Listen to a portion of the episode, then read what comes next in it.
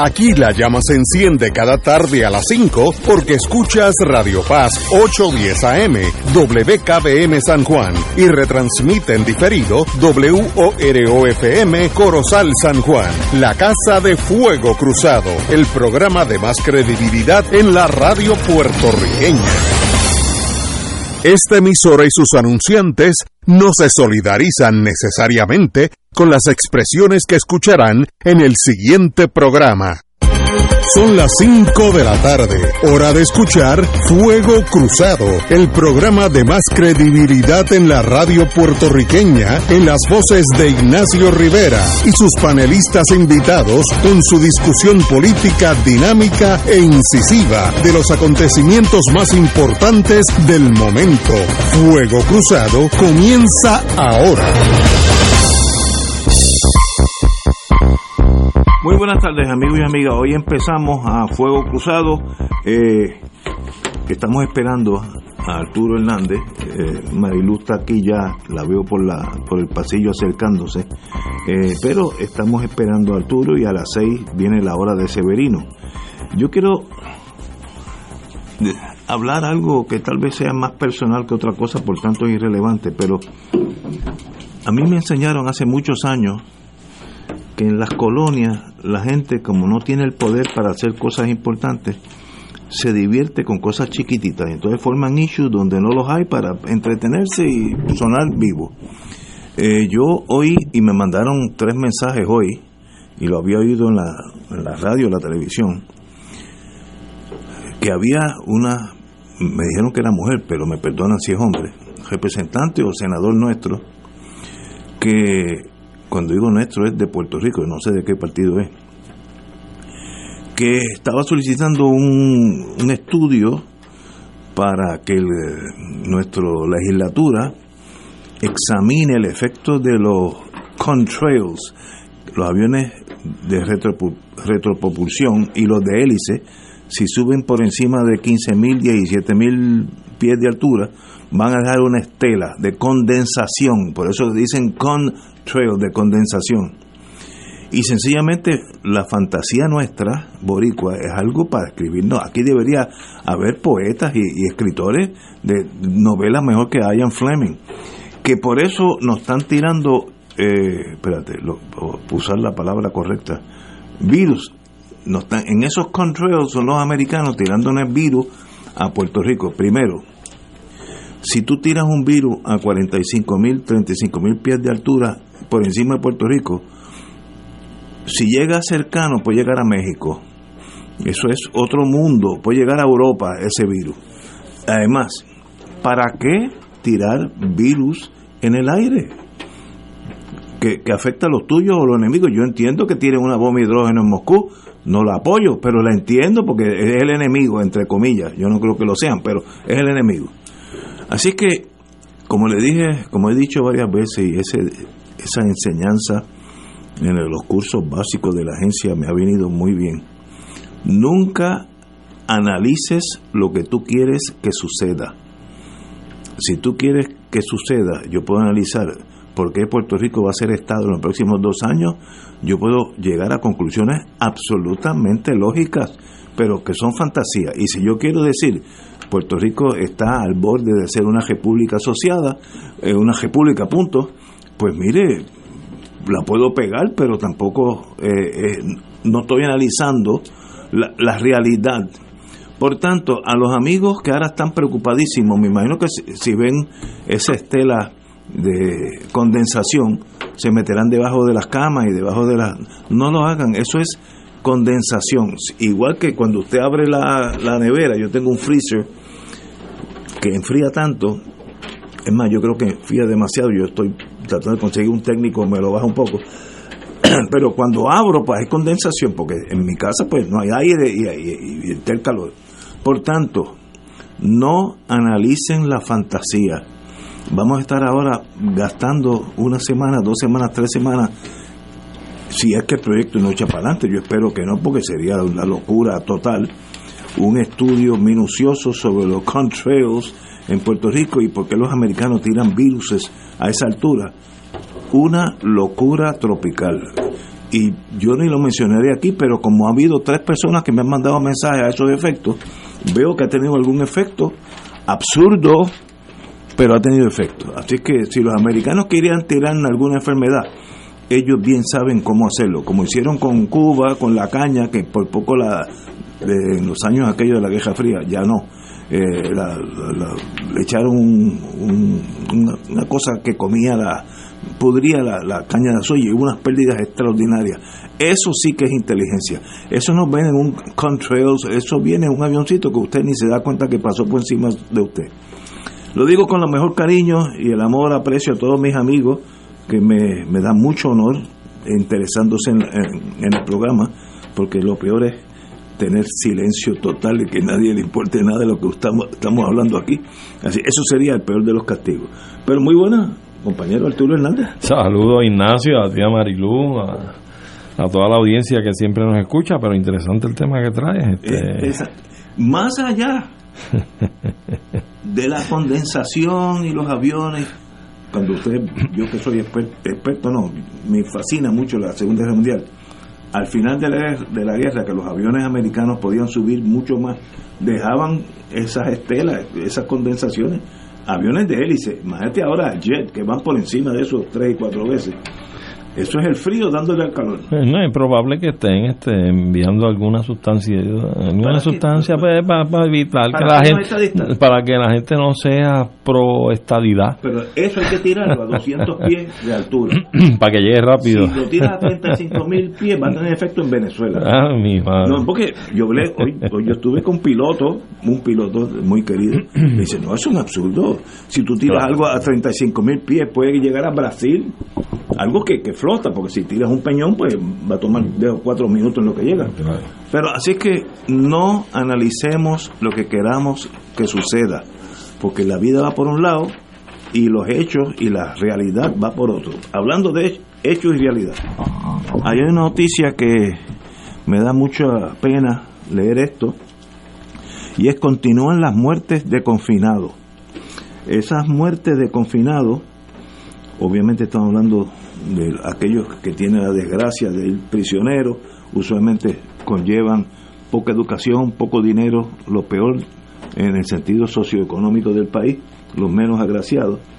Y sencillamente en el último año han muerto 46 muertes, en el 23, perdón, en el 23. Eh, 24 días falta. En medio año. Esto era antes, oscilaba entre 35 y 40.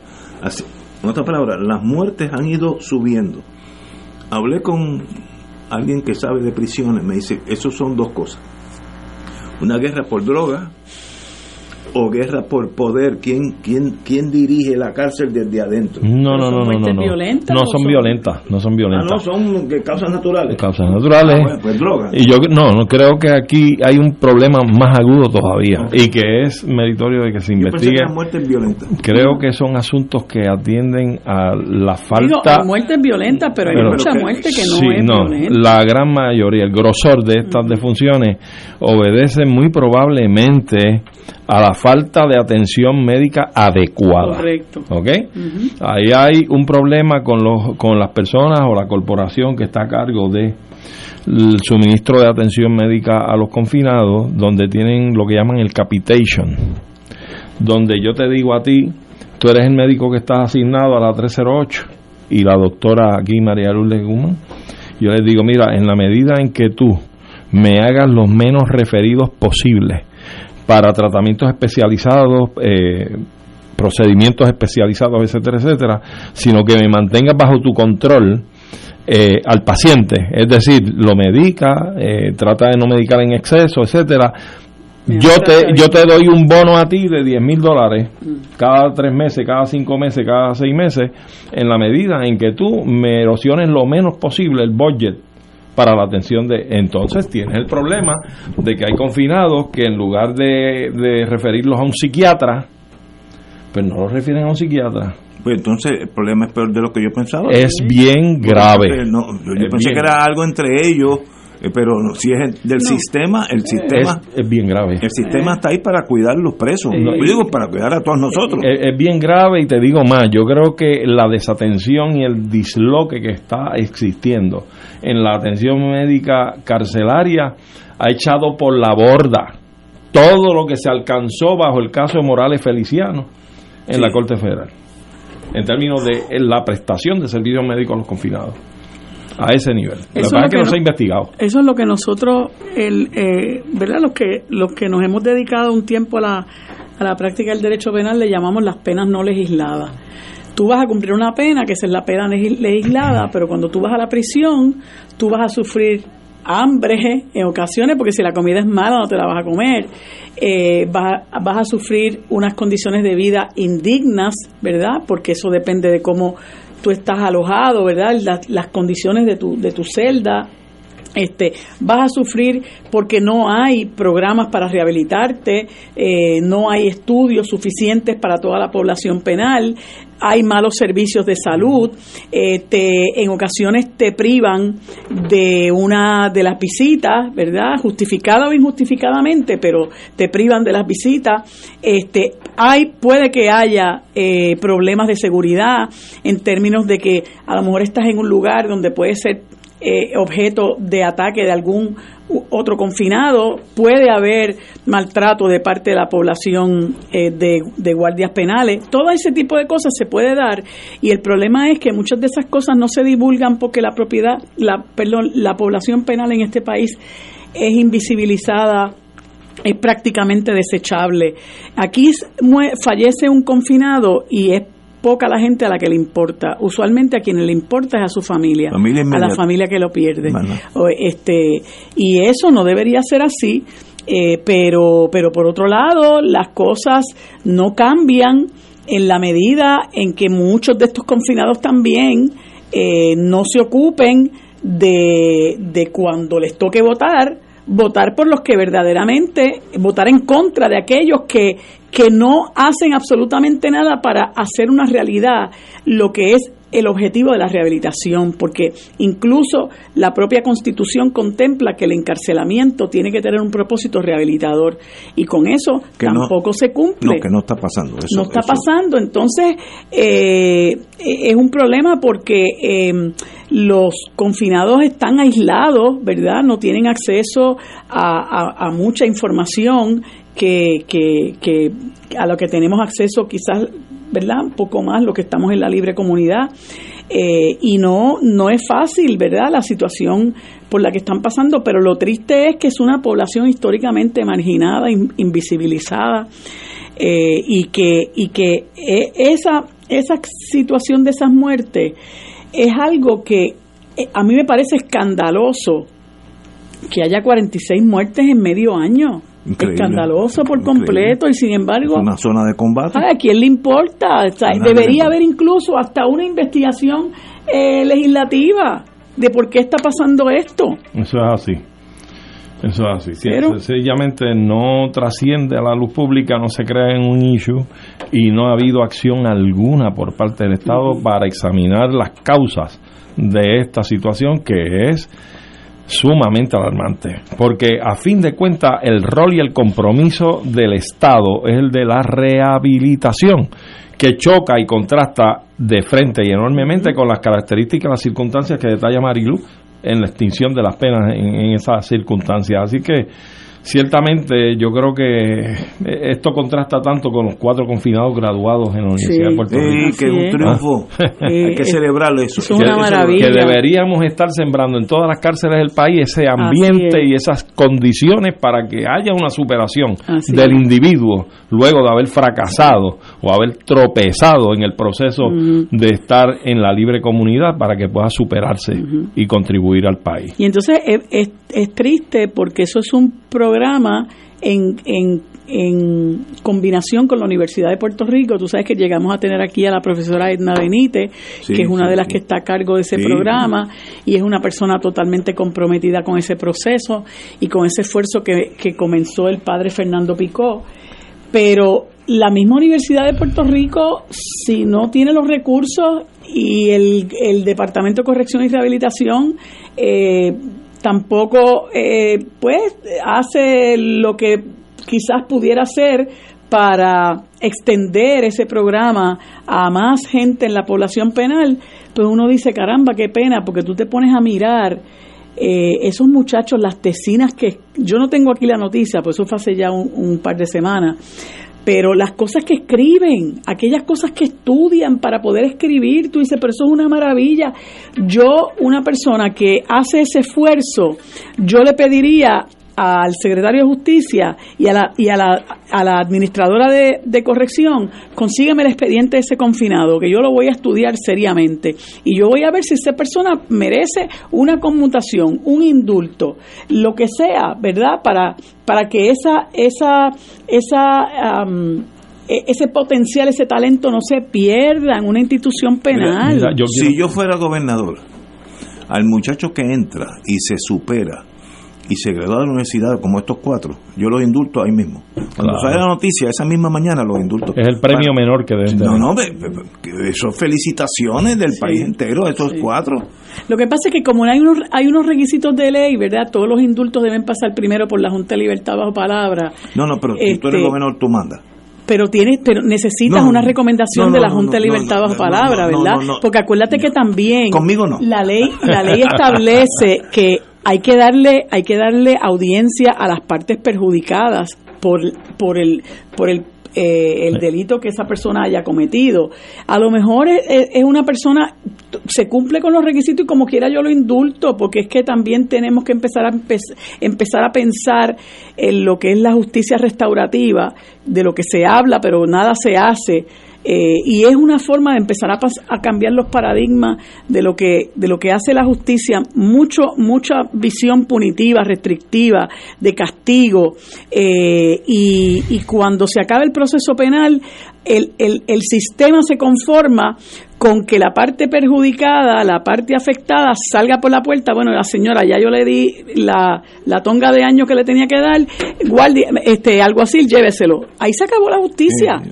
ahí acabó el sistema de justicia en este país. Pero si tú trabajas, trabajas con implementar la justicia restaurativa, tú sabes que esa persona afectada necesita una atención particular y este confinado necesita una atención particular porque siempre hay una historia detrás de ese de ese de esa situación delictiva que se dio. Siempre hay una historia y tú has visto yo he visto digo son escasas las ocasiones pero yo he visto personas perjudicadas incluso hasta por la muerte de unos de un ser querido que van a encontrarse con el asesino que van a encontrarse con el que les privó de la privó de la libertad y eso les resulta en un momento dado les resulta hasta importante para su proceso de sanación. Mira, no es fácil entenderlo, pero pero se da. Mariluz e Ignacio. Hay un caso en que tanto Mariluz como yo junto a un grupo de distinguidísimos abogados y abogadas estamos participando, pero más allá de lo que voy a mencionar, no, no creo que es propio que nosotros dos entremos a, a, discutir o aportar sobre el tema, pero sí yo creo que es meritorio que traiga la información porque es una noticia que hay que dársela al país. El caso del Partido Independentista Puertorriqueño y Movimiento Victoria Ciudadana respecto a las candidaturas coaligadas.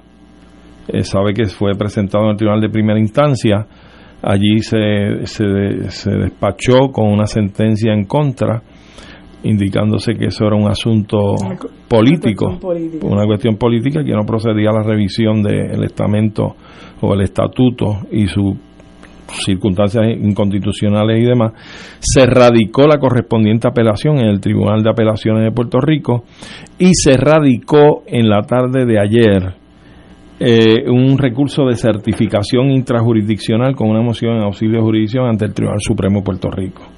¿Qué, quiere decir eso en español? Eso quiere decir que le estás planteando al Tribunal Supremo, mire Tribunal Supremo, este caso es un caso estrictamente de derecho. Aquí no hay controversia de hechos, de derecho y de derecho constitucional. Es un asunto que usted puede atender directamente si que en los tribunales inferiores eh, trabajen sobre él usted puede atender este asunto, esta controversia. Y se le plantea para que lo haga. Eso puede ser a solicitud y puede ser hasta, yo entiendo, de acuerdo a los reglamentos y no lo recuerdo mal, que hasta motu propio el tribunal lo puede solicitar. puede, puede adjudicar y decir, deme ese caso acá. Y lo ha hecho otras veces. En la tarde de hoy, eh, baja la resolución del Tribunal Supremo donde dice que examinada la solicitud de certificación intrajurisdiccional y la moción de auxilio de jurisdicción eh, presentada por la parte peticionaria, Movimiento Victoria Ciudadana y otros, se provee no a lugar. El juez asociado, señor Colón Pérez, disiente y hace constar la expresión siguiente.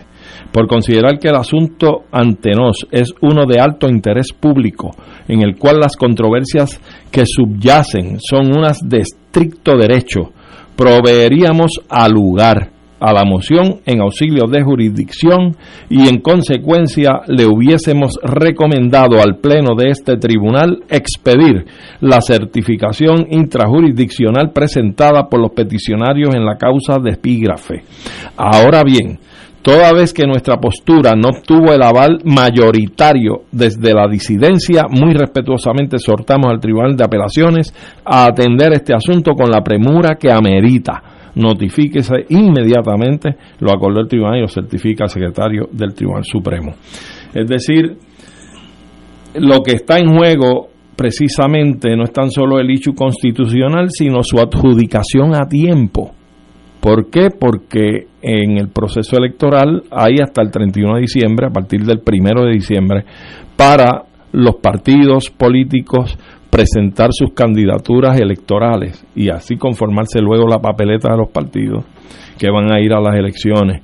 De manera que si esto se, se tramita por el curso ordinario en el trámite apelativo, donde el Estado y las otras partes tienen 60 días para contestar eh, y poner su posición en el Tribunal de Apelaciones, en lo que entonces el panel se reúne y lo adjudica, pues sigue corriendo el tiempo. Por eso el recurso fue planteado también en consideración a ese otro elemento, eh, fundamentalmente ante el Tribunal Supremo. Así es que ahí estamos, pero quería darle la noticia al país para que supieran cuál ha sido la decisión del alto foro. El, el caso continúa su proceso normal. Sí, en el Tribunal de Apelaciones, lo cual no quita que en su momento podamos llegar al Supremo nuevamente con el asunto. Pero no hay duda de que es una el Supremo ha desperdiciado una gran oportunidad de hacer historia en este país. Porque lo han hecho en otras ocasiones, ¿verdad? Han atendido otros casos de naturaleza política.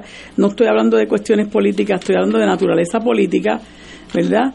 Este, y sobre todo un caso tan importante como este que, que levanta un, eh, eh, la violación de derechos fundamentales como es el derecho a la asociación, el derecho a la igual protección de las leyes, el derecho al, al, ejercicio del voto como está contemplado en la Constitución, el derecho a la libertad de expresión. ¿Sabes? Son cosas medulares, importantes, eh, de las que se ha restringido al país con la aprobación del Código Electoral y creo que el Tribunal Supremo ha desperdiciado una ocasión eh, sin precedentes, ¿verdad?, para, para hacer justicia. Si hubiera crecido enormemente, de verdad, si, si hubiera, eh, pues, si hubiera cogido el recurso de certificación. No, y más aún, yo estaba deseoso por ver cómo iba a ejercerse eh, el, el ejercicio, ¿verdad? Perdonando la redundancia, el ejercicio que haría el Tribunal Supremo para aplicar lo que hasta ahora es la doctrina sobre el derecho a la libre asociación, que ha estado tan detalladamente desarrollada en los últimos casos que han tenido que ver con este derecho, entiéndase que lo dijo abogado de Puerto Rico y otros colegios profesionales, cómo esa teoría desarrollada por el Tribunal Supremo la iba a aplicar en este caso. Eso sí era importante y era objeto de sentarnos en primera fila para ver esa, ese ejercicio. Así que nos hemos quedado pendientes. Bueno, lo importante es eh, este artículo de la prensa que es muy, muy saludable que salga, de Pedro Menéndez Sanabria. Todo ser humano requiere, bajo el sistema de gobierno que usted coja, cógete los 17 tipos de gobiernos que hay, pues coge uno de esos 17. Todo ser humano tiene que tener los mismos derechos que todos los otros seres humanos. Eso no es, eso en teoría es fácil, en la práctica no. Los de abajo tienen menos derechos que los de arriba. Eh, desde Adán y Eva para acá, eso ha sido así. Ah, que podemos corregirlo, pues seguro. Por eso es que cada año tenemos, cada cuatro años tenemos una esperanza de corregir gente que esté orientada a esa igualdad eh, social, racial, eh, religiosa, cultural, lo que tú quieras. No debe haber diferencia. Y yo sé lo que hemos bregado con el mundo criminal, que la el negativo primario que tienen estos muchachos que nos llegan a la oficina es una falta de educación básica. Escribir, sumar. Hay muchos muchachos analfabetos graduados de escuela superior. Y ahí mismo tú ya le pusiste un carisma porque ese muchacho no puede hacer nada en la vida. No puede ser policía, no, no puede trabajar con el gobierno porque es analfabeto. De esos hay más de lo que la gente cree que se puede más, mejorar, más, bueno, yo espero que los gobernadores nuestros, del partido que ustedes escojan, tengan como meta que todos los seres humanos seamos iguales. Eh, bien, bien fácil ser igual cuando tú estás bien arriba, eh, pero es mucho más difícil cuando tú estás bien abajo. Eh, si, si no comes bien, la, la nutrición es algo que afecta, está probado, la, la constitución del cerebro del ser humano, etcétera, etcétera ¿A alguien le interesa eso en Puerto Rico, que es el país nuestro? Por tanto, ese es donde escogimos nacer y morir. ¿De verdad a alguien le interesa eso? ¿O es más bien para la cuestión política de mi partido ganó, voy a repartir unos contratitos y eh, los de arriba son mis amigos, los de abajo, bueno, que, que puedan, que hagan lo que puedan. Yo espero que Puerto Rico no sea así. Que tiene aspectos que es así, sí, pero todo se puede cambiar siempre. Así que exhortamos a los que le interese la gente pobre que lo digan y salgan al público, tienen este foro en Fuego Cruzado, sean miembros del gobierno, sean miembros de la oposición, sean miembros de la sociedad civil, lo que quieran. Todos somos iguales o debemos ser iguales ante la sociedad. Vamos a una pausa, amigos. Fuego Cruzado está contigo en todo Puerto Rico. Si por casualidad. Regresa la noche que volvimos a ser gente de José Luis González. Carlos Esteban Fonseca nos lleva a través de la bella historia de un boricua que en la noche del gran apagón en la ciudad de Nueva York intenta llegar a tiempo al nacimiento de su primer hijo. La noche que volvimos a ser gente te hará reír y llorar. Dedicada a Miguel Ángel Suárez. 29 y 30 de julio en Monero Café Teatro y Bar. Boletos en tiquetera.com. Auspician el municipio de Caguas, Don Q y Sazón Goya. Que si me acuerdo. en Buenos Días Familia por Radio Paz 810 AM a las 10 de la mañana de lunes a viernes acompañas a Judith Felicie en una agenda de interés para ti, de lo que quieres escuchar, aprender y disfrutar. Comparte con sus invitados como el doctor Edgardo Rosario Burgos y su consultorio radial, la psiquiatra María Teresa Miranda en Familia, Crisis y Soluciones y la doctora Ada Rosabal hablando de fe, el periodista Javier Santiago con lo mejor de la cultura cultura popular, entre muchos temas. Buenos días familia, de lunes a viernes por Radio Paz 810 AM.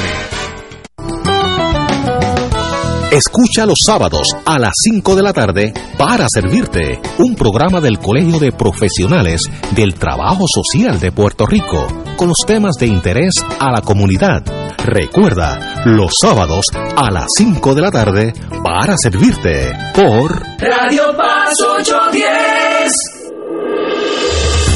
Fuego Cruzado, el programa de más credibilidad en la radio puertorriqueña, es ahora la tribuna abierta de análisis noticioso, con diversas perspectivas que exploran el trasfondo de lo que acontece a diario y cómo nos afecta. Escucha Ignacio Rivera y sus panelistas invitados de lunes a viernes en Fuego Cruzado en transmisión diferida a las 10 de la noche por Oro 92.5 FM.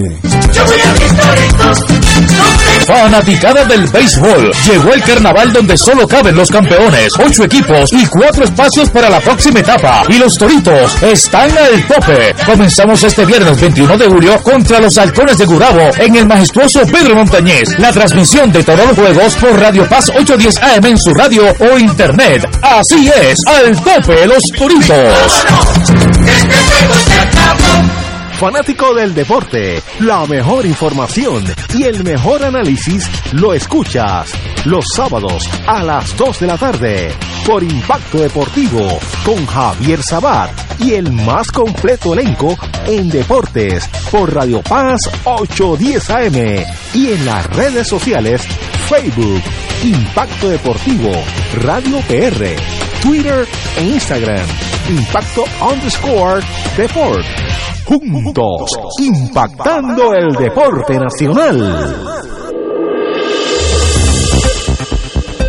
Y ahora continúa Fuego Cruzado.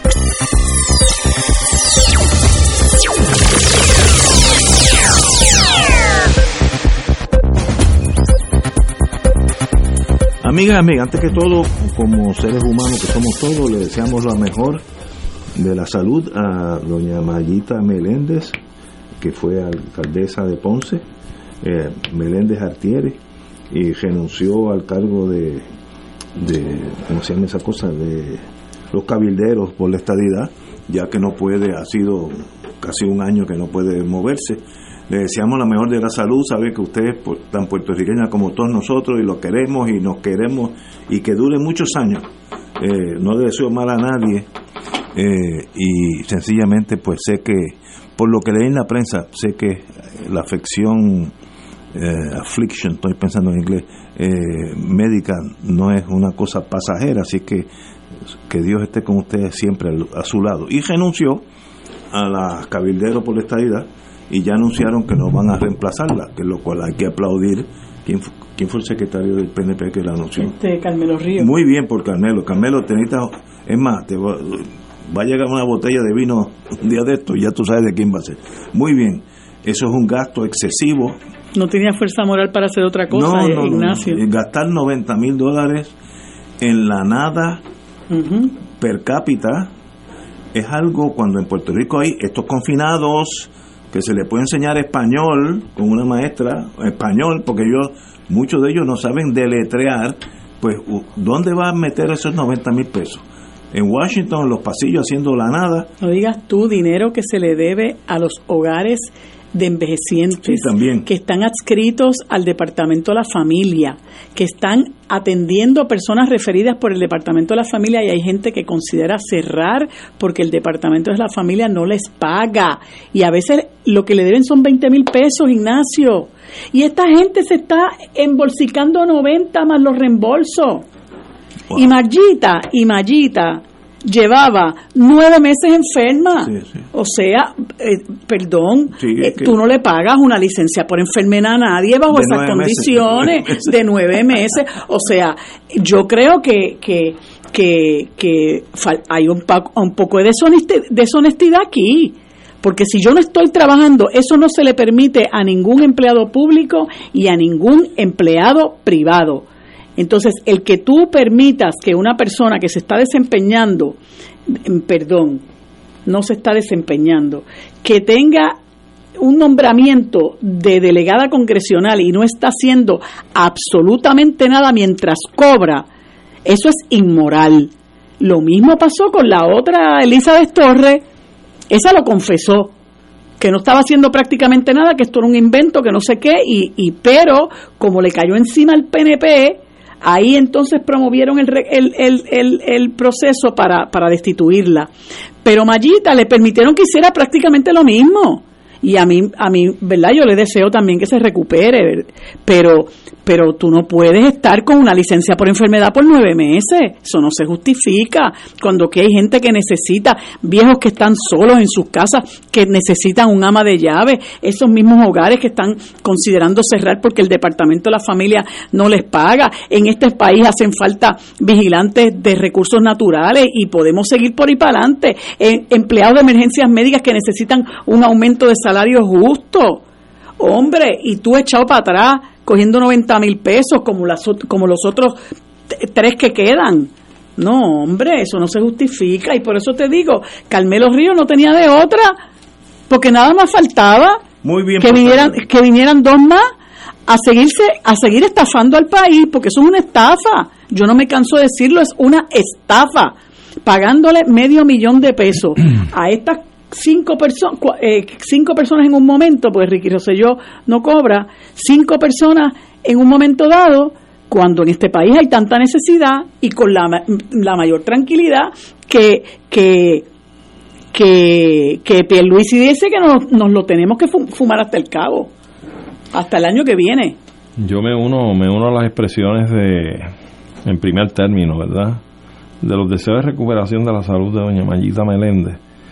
Pero aparte de eso, naturalmente entiendo, y lo he dicho desde un principio, que esto fue aprobado, que esto es un embeleco, que es un despilfarro de fondos públicos, que en cualquier otro lugar se enjuicia y se hace responsable a quien haya actuado de esta forma, este, entendemos que esto es totalmente inútil, no tiene ningún tipo de productividad este tipo de actuación de estas personas, o sea, cuando están allí corriendo por pasillos tocando puertas que no les abren.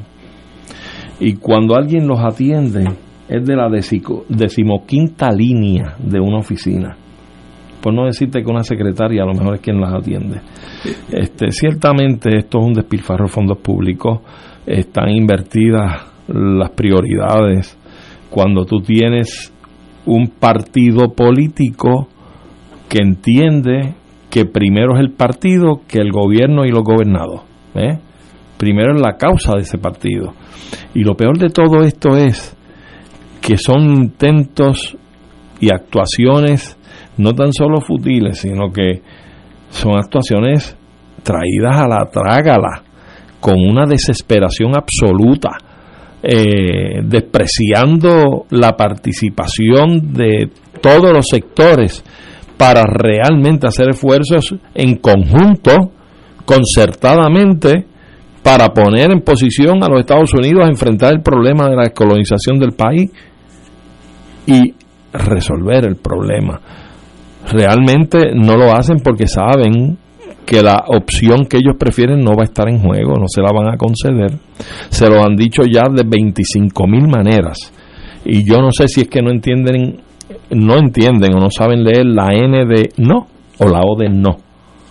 Porque se lo han dicho 20 veces que la estadía no está en juego y no va a estarlo. Desde los, desde los casos insulares le están diciendo a los anexionistas en el país que Puerto Rico no va encaminado a la estadidad, que no se va a anexar. Y todo lo que le hacen son cuentitos y cosquillitas en el oído para que hagan eh, actividades de recaudar fondos y vienen esos congresistas, esos candidatos a presidente, se llevan una maletita llena de unos miles de billetes que sabrá Dios si ni al comité de campaña política van a parar. ¿eh? Y entonces, eh, en, Washington eh, paz y, en Puerto Rico este, la gloria. ¿ves?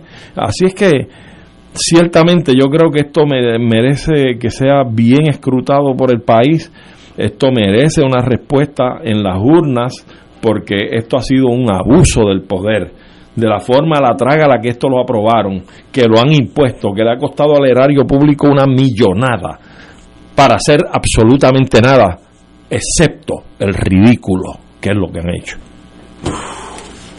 De verdad, yo, yo lo miro un poquito diferente, porque el análisis de la estadidad federada, que el Congreso pase la ley que diga, es una ley bien, bien chiquitita, Puerto Rico is hereby admitted into the Union, más nada, y se gana por un voto y ya eres Estado. Esa posibilidad en este momento de Estados Unidos ser tan conservador y estar Trump por ahí dando bandazos es mínima o ninguna. Hay que hablar claro, como dije anteriormente, no analicemos lo que yo quiero que pase, sino lo que está pasando. Esa es la realidad. Ahora, esa dependencia emocional y económica de Estados Unidos es la fortaleza del, del PNP, el pasaporte, la ciudadanía, los fondos públicos, FEMA, todas esas cosas, el, el, puertorriqueño de aquí no está votando por la posibilidad de que el congresista de Wyoming vote a favor de la estadidad o no.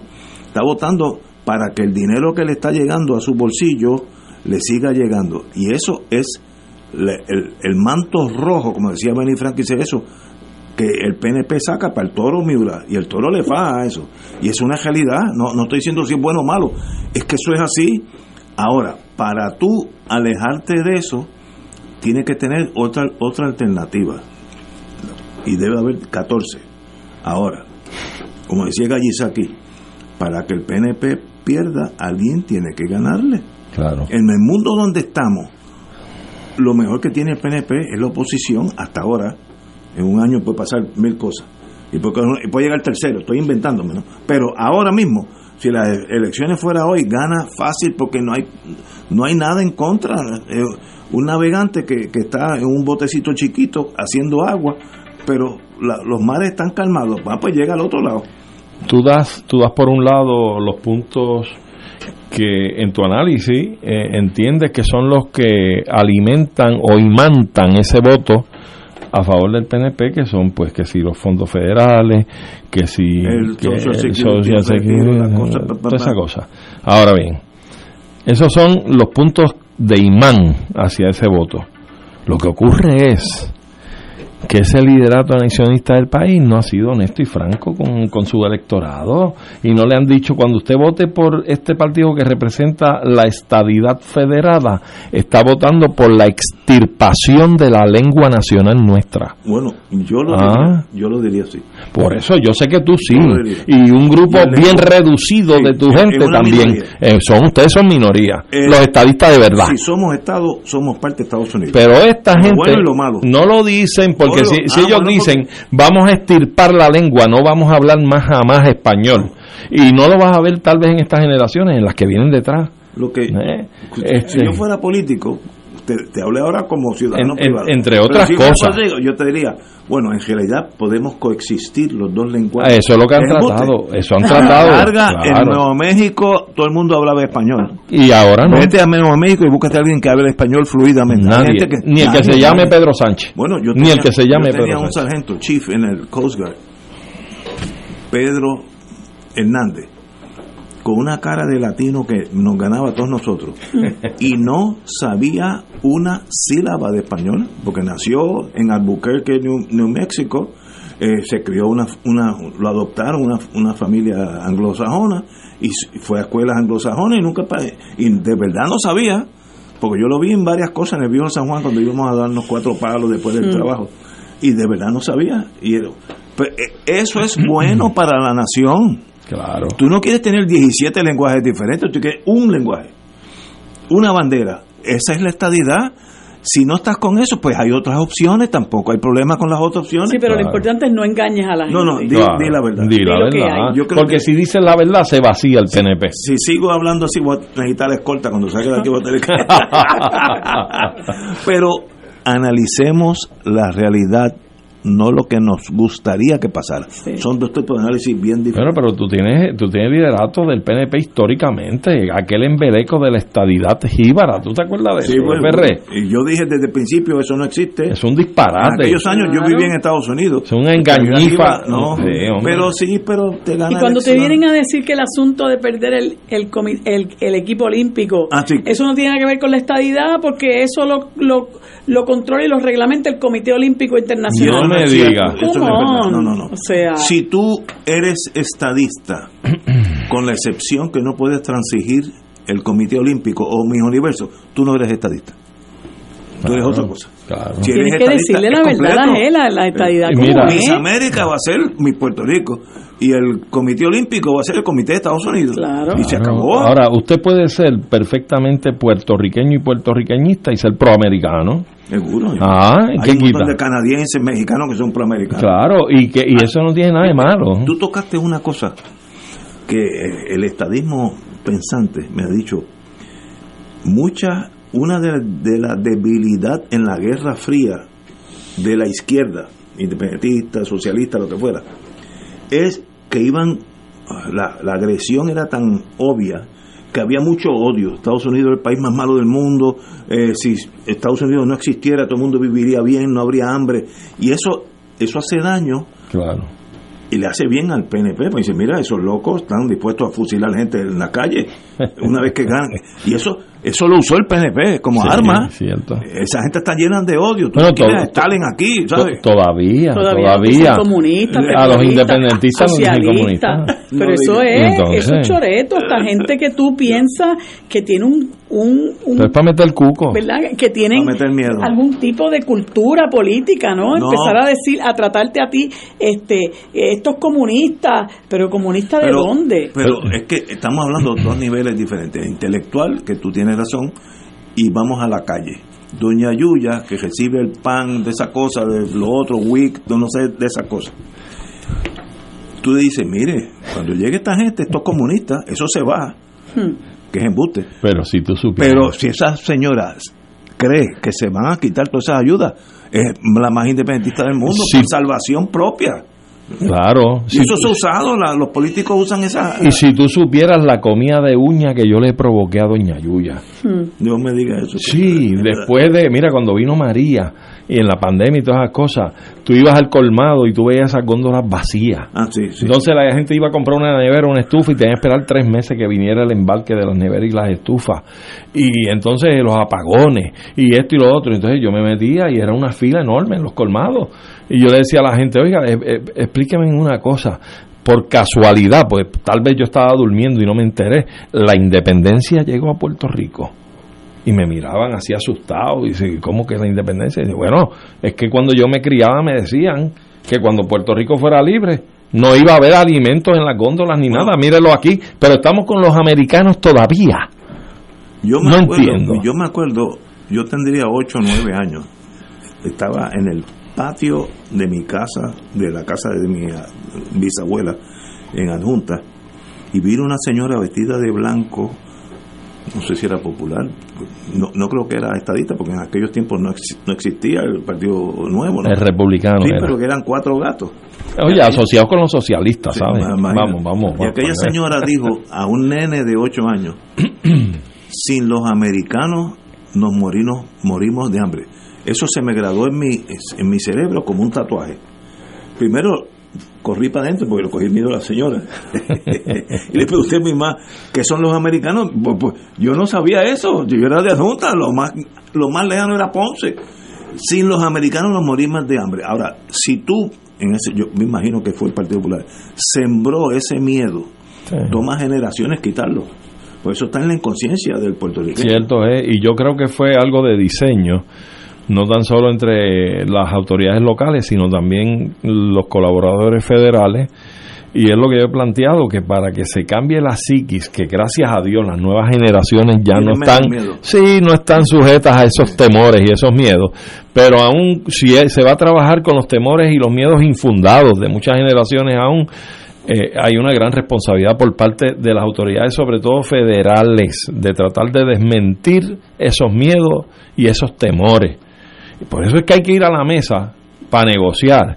Si nosotros vamos a venir a nuestra soberanía nacional a través de un pacto de libre asociación, vamos a sentarnos a negociar cuáles son las condiciones, qué cosas vamos a pactar, que ahí los que son bien proamericanos tienen la salida de tratar de preservar cosas que son de su principalísimo interés, como la ciudadanía, la posibilidad de entrada y salida libre a los Estados Unidos sin aduanas, como el pasaporte. El pasaporte sería nuestro, pero un equivalente, que haya una equivalencia entre el pasaporte Libre norteamericano, tránsito. libre tránsito, la defensa común, la moneda común, 20 cosas que a los estadistas son los imanes que los mueven a mantenerse bajo el palio del Partido Nuevo Progresista y que si ya la estadidad se descarrila, se saca del medio y se dice eso no es opción y no la vamos a dar, pues les queda un pacto de libre Yo, asociación. yo te diría, si en un año de esto viene un presidente como Trump, a veces hasta los locos pueden hacer cosas buenas, y dice, miren señores, escúchenme, yo los quiero mucho, todos ustedes son ciudadanos americanos, hemos estado en las buenas y en las malas juntos, pero ustedes nunca van a ser Estado. Que nos diga así, en blanco y negro. Y, y de paso, como sé que la gente no va a creer, se lo mandé por, por escrito al gobernador de Puerto Rico en el año 2042. Eh, No lo pongas tan lejos. no, no, yo, yo- yo espero no llegar. Pero si un si un eh, presidente dice una cosa así, entonces las otras opciones son válidas. Y se llena la opción de quedarnos atados a Estados Unidos en una forma como Canadá e Inglaterra, que tienen unos tratados y se, son primos. Si tú eres dentista, en, mi dentista en Montreal era de Escocia y, trabajaba en, Canadá. Porque, ¿Cuál es el problema? Pero si Estados Unidos tiene como dos o tres archipiélagos en el Pacífico donde tiene pactos de libre asociación con ellos. Eso, no hay que inventarlo. Y eso es. y a base de ese pacto hay una asignación de miles de millones de dólares al año a esa nación para que los distribuya y los utilice. Ahora, tenemos un problemita. Estoy siendo analista hoy. El Partido Nuevo quiere la unión con los Estados Unidos. Eso es obvio. Y el Partido Popular está casi igual entonces tú tienes los dos partidos mayoritarios cuasi estadistas los dos. Uno estadista a rajatabla. Y el otro cuasi. Y el otro cuasi. Pues es muy difícil mover esa, ese velero en contra de ese viento. Eso, lo, eso es fácil, porque la muralla es Estados Unidos, ese velero se va a estrellar. Ah, bueno, si Estados Unidos cambia de parecer, pero mientras nosotros no le creemos algún problema a Estados Unidos, pueden pasar 200 años, porque no es, es inocuo. Eh, mi hija que vive en Washington DC está en ese submundo me dice el tema de Puerto Rico en Washington no existe. Es cero es cero.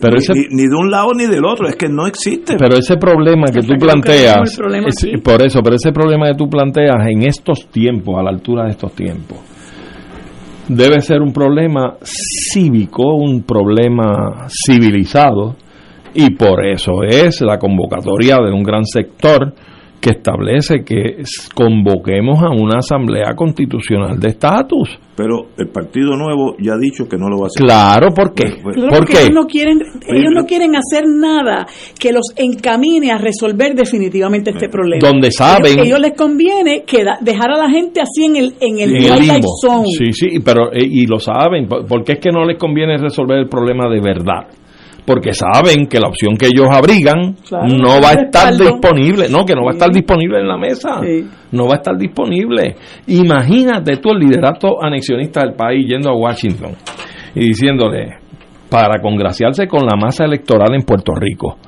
interesamos la, la anexión con ustedes, pero tenemos que mantener el idioma español queremos mantener nuestra participación en los Juegos Olímpicos. No Aquí eh, no se la van a aceptar. No, es que no es aceptable. Entonces, cuando vengan a Puerto Rico a su electorado, tienen que decirle, no, miren, la estadidad que podemos aspirar es... ¿La estadidad? La estadidad de la que es con el inglés. Todo en inglés, los tribunales, las escuelas, las oficinas de gobierno, todo, todo. Y no hay representación internacional en nada, absolutamente en nada y sigues por ahí. Ya, bueno, ya nos han quitado las peleas de gallo. Este, y, han, bueno, nos han prohibido 20 cosas. Pero Así, es que si estás atado a Estados Unidos, tienes que vivir con las cosas buenas y las cosas malas. Pues, pero, pero, el liderato PNP, cuando venga aquí y diga, esta es la estabilidad que tú crees que va a pasar, dime tú qué tú opinas. No eh, sabría cómo reaccionan, pero la táctica de ellos en este momento es dejar pasar el tiempo. Claro. Y mientras más tiempo pase, volvemos a ganar elecciones. y administramos los fondos. 28, 32, y el tiempo, y uno nunca sabe mañana. mañana es de aquí a decenas de años. Sí, sí, pues los primos hermanos ya se chavaron, pero los primos segundo, tercero, cuarto pueden volver para acá. Y, eso es la táctica. Hay que entender la filosofía guerrerista del Partido Nuevo que tiene una, una meta fija y la meta es en este momento aguantar la bola, si tuviera un baloncesto. Este no es el momento de ir para Washington, así que aguantar aquí. Tenemos a Severino ya por ahí. Vamos a una pausa, amigos, y regresamos con Fuego Cruzado. Fuego Cruzado está contigo en todo Puerto Rico. Oro 92.5 FM te invita al viaje Ruta del Vino Italia del 14 al 29 de octubre del 2023. Visitaremos las ciudades de Roma, Siena, Florencia, Venecia, Verona, Génova, Turín y Milán. El viaje incluye catas de vino en bodegas de la Toscana y Piamonte, traslados aéreo vía Iberia, hoteles cuatro estrellas, todos los desayunos, algunos almuerzos y cenas, autobús con aire acondicionado, guías, impuestos y cargos hoteleros. Información Culture Travel 787 569-2901 y 787-459-2025. Nos reservamos el derecho de admisión. Culture Travel, licencia 152 AV90. Cada sábado de 9 a 11 de la mañana tendrás un encuentro con De Frente con la Verdad, donde se discuten asuntos que tocan de cerca la actualidad en todas sus perspectivas, las historias que afectan a tu diario vivir, estos y otros temas analizados desde el punto de vista evangélico. De Frente con la Verdad, todos los sábados de 9 a 11 de la mañana por Radio Paz 810. Escucha, tu dinero seguro, temas legales, financieros, entrevistas, invitados y mucho más. Todos los miércoles a las 4 y 30. Tu dinero seguro. Fuego Cruzado, el programa de más credibilidad en la radio puertorriqueña, es ahora la tribuna abierta de análisis noticioso, con diversas perspectivas que exploran el trasfondo de lo que acontece a diario y cómo nos afecta. Escucha Ignacio Rivera y sus panelistas invitados de lunes a viernes en Fuego Cruzado en transmisión diferida a las 10 de la noche por Oro 92.5 FM.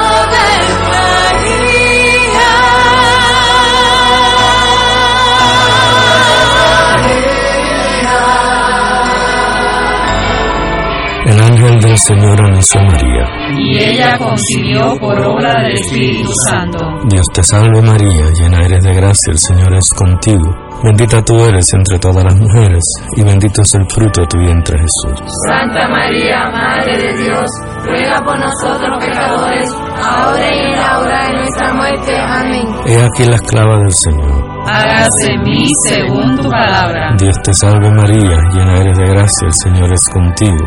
Bendita tú eres entre todas las mujeres, y bendito es el fruto de tu vientre Jesús. Santa María, Madre de Dios, ruega por nosotros pecadores, ahora y en la hora de nuestra muerte. Amén. Y el Verbo se hizo carne. Y habitó entre nosotros. Dios te salve María, llena eres de gracia, el Señor es contigo.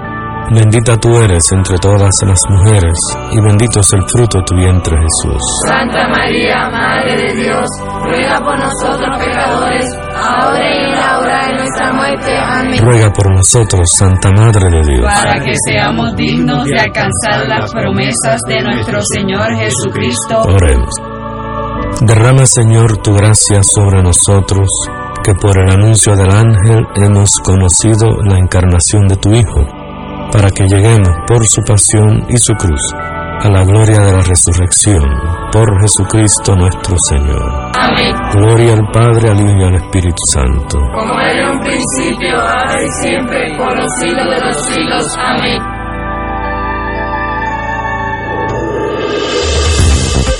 Aquí la llama se enciende cada tarde a las 5 porque escuchas Radio Paz 810 AM, WKBM San Juan y retransmite en diferido WOROFM Corozal San Juan, la Casa de Fuego Cruzado, el programa de más credibilidad en la radio puertorriqueña.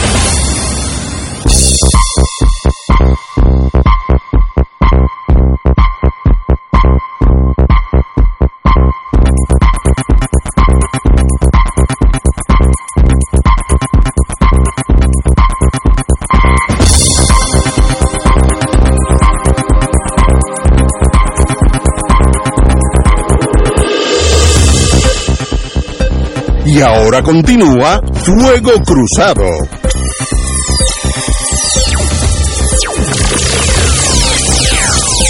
Muy buenas amigos y amigas. Ah, Ahí entramos en una área más, más tranquila, porque salimos de Puerto Rico y nos dejamos de tirar unos a los otros y vamos a hablar del mundo. Ya, obviamente estamos en la hora de Severino, que es el único que puede imponer ese, ese conocimiento internacional. Finaliza la cumbre de CELAC, Dash Unión Europea. ¿Qué resultados hubo, si alguno? Antes que todo, ¿qué es CELAC? Y qué es, como si estuvieran en colegio. Eh, la, la CELAC eh, eh, es el.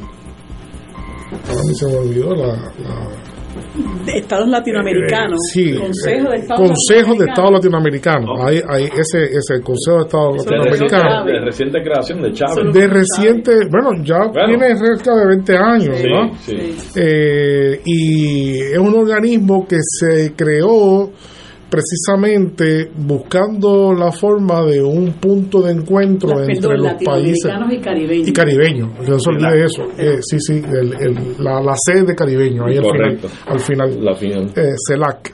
Eh, eh, se creó como una agrupación alterna eh, buscando remediar las deficiencias históricas que ha ido acumulando la Asociación de Estados Americanos. Eh, las exclusiones, los problemas internos. Este, eh, la CELAC tiene como propósito juntar a todos los países latinoamericanos y caribeños indistinto su condición política, indistinto su situación en particular, así que une a todos y no hay eh, ningún tipo de, de exclusión. Eh, se ha convertido en un organismo que por momentos pues es más favorecido, por supuesto, depende del conglomerado de, de líderes que estén. En este momento hay un intento nuevamente de darle vigor a la, a la CELAC con la presidencia que tiene pro tempore ahora de, de, de Argentina que termina ahora y, y va ahora precisamente, que creo que el próximo país que dirige la CELAC en el 2024 va a ser Santa, Santa San Vicente. Eh, San Vicente, que a pesar de su pequeñez, pues su, su presidente juega un rol muy importante, eh, González, en las relaciones internacionales. Eh, y eh, lo, que nos, lo que nos concierne realmente ahora es esta reunión de la CELAC conjuntamente con la Unión Europea, la cual no se realizaba ya hace ocho años. Hace ocho años que había un distanciamiento entre la CELAC y la Unión Europea. Y no es casual que se haga en este momento esta reunión. Eh, es conocido conocido ampliamente de que Europa ha tenido que replantearse su posicionamiento geopolítico a escala global eh, por el distanciamiento abrupto que ha tenido con Rusia. Y Rusia no solamente era un miembro eh, europeo, sino que era un suplidor importante de materia prima eh, y comercial para, para Europa. Así que Europa ha tenido ahora que eh, buscar nuevas fronteras para este, el suplido de, de, de- de mercancías, de, de materia prima y sobre todo para hacer más comercio, ¿no? Hacer más comercio. Así que se da en ese contexto esta, esta reunión eh, que comenzó ayer y terminó hoy, eh, que había eh, una serie, eh, yo diría que desde de inicio nunca se logró establecer eh, una agenda que no estuviese matizada por controversia, por grandes controversias y sobre todo distanciamiento de inicio, de plano. Vale la pena destacar que hubo una gran controversia porque los europeos pusieron sobre la mesa invitar a, a Zelensky a la, a, a la cumbre. Y los presidentes latinoamericanos pues le preguntaron a los europeos, pero ¿qué tiene que ver el ¿Qué comercio? tiene? ¿Qué, qué tiene que ver el comercio nosotros con Zelensky? No, nosotros no queremos que esté allí. Y ahí hubo un primer este eh, eh, roce importante que eh, se rechazó de plano que se invitara a Ucrania a este, a este encuentro. Luego, pues eh, lo que se busca por parte de América Latina es acuerdos de exportación eh, eh, eh, sin aranceles, específicamente de materia como la carne, la soya, otros elementos para favorecer su comercio, ¿verdad? Eh, son eh, elementos que necesita Europa y también necesita América Latina exportarse. en este momento la cumbre también pues acaba de, terminar y no realmente no se logró eh, grandes acuerdos no se logró grandes acuerdos. Eso era algo que se veía que se veía venir. Eh, eh, los latinoamericanos eh, hubo un intento de hacer una resolución en contra de la invasión a Rusia, también eso creó con, eh, bastante controversia eh, nuevamente, eh, pero hubo una negociación interesante y sí acaba de sa- salir la declaración final que incluye que incluye eh, algo importante para los latinoamericanos, particularmente para, para los cubanos, que la CELAC eh, y la Unión Europea acaban de acordar rechazar de plano el, el, el embargo de Estados Unidos a, a Cuba y sobre todo hacer un llamado, los europeos hacen un llamado conjuntamente con la CELAC a retirar a Cuba lo más pronto posible de la lista de países terroristas. Eh, eh, terroristas. Sí, sí, sí. Eso es un gran triunfo. Sí, eso es un gran triunfo, sí. Este, claro, se, se, se logró finalmente una resolución que reza que existe una gran preocupación por el tema de la guerra en Ucrania, eh, pero no se condenó a nadie para lograr este finalmente una, una, una fórmula que eh, tuviese un happy medium, ¿no? Eh, un punto de acuerdo. Así que se llegó a eso.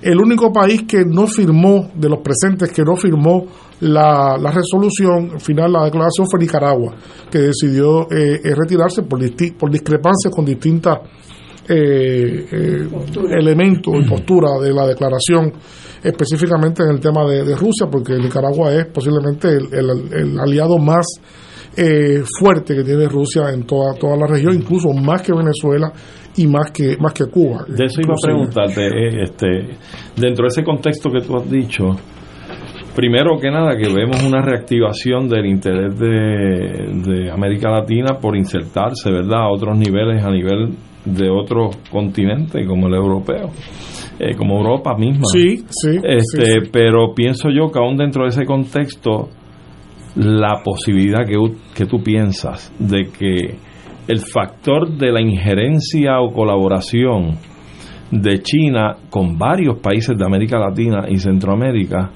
pudiera haber pesado en que pueda darse este primer rompimiento de hielo entre la Unión Europea y la CELAC para comenzar a caminar en una posibilidad de, acuerdos, porque ciertamente es un campo que puede estarse ocupando por parte de este gigante económico que es China y que puede entonces convertir el espacio en uno totalmente improductivo para la Unión Europea si se ocupa completo. Bueno, sin, duda alguna eso es parte de la situación geopolítica que, que, que, caracteriza esta, estas relaciones. Yo creo que eh, nada más hay que pensar que desde el año 2000 hasta ahora el crecimiento de las relaciones económicas China, América Latina y el Caribe ha aumentado 44%. Exacto. Ha sido un crecimiento vertiginoso. O sea, China está presente de cada vez más en todos los países latinoamericanos. También ha crecido y ha aumentado menos, en menor escala, en una escala diferente, es otra cosa Rusia también. Eh, así que América Latina también hay que verlo como un espacio geopolíticamente competido, eh, competido de, de, aspiraciones y Estados Unidos, ni corto ni perezoso, que se había distanciado por, por eh, dos décadas, más de dos décadas, un poco de, América Latina, a partir sobre todo de la guerra contra el terrorismo, el, tema de, Asia, pues también ahora da indicios de que hay interés de regresar a marcar este el espacio y también a, crear su, su, propia dinámica con los países latinoamericanos.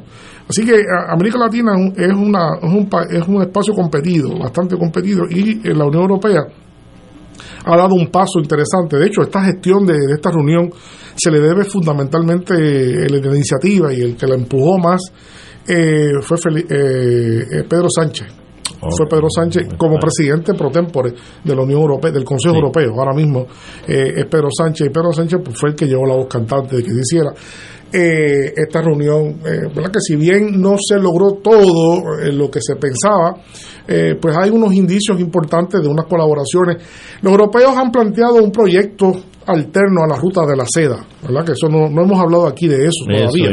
No hemos hablado de eso, que se llama Global Gateway se llama Global Gateway eh, bueno es una es una ruta de la seda una una una competencia. una competencia la ruta de la seda es un proyecto también de grandes inversiones en infraestructura ¿Por, eh, por los europeos, por, los europeos. Por, la Unión Europea. Por la Unión Europea. Por la Unión Europea Exacto, específicamente.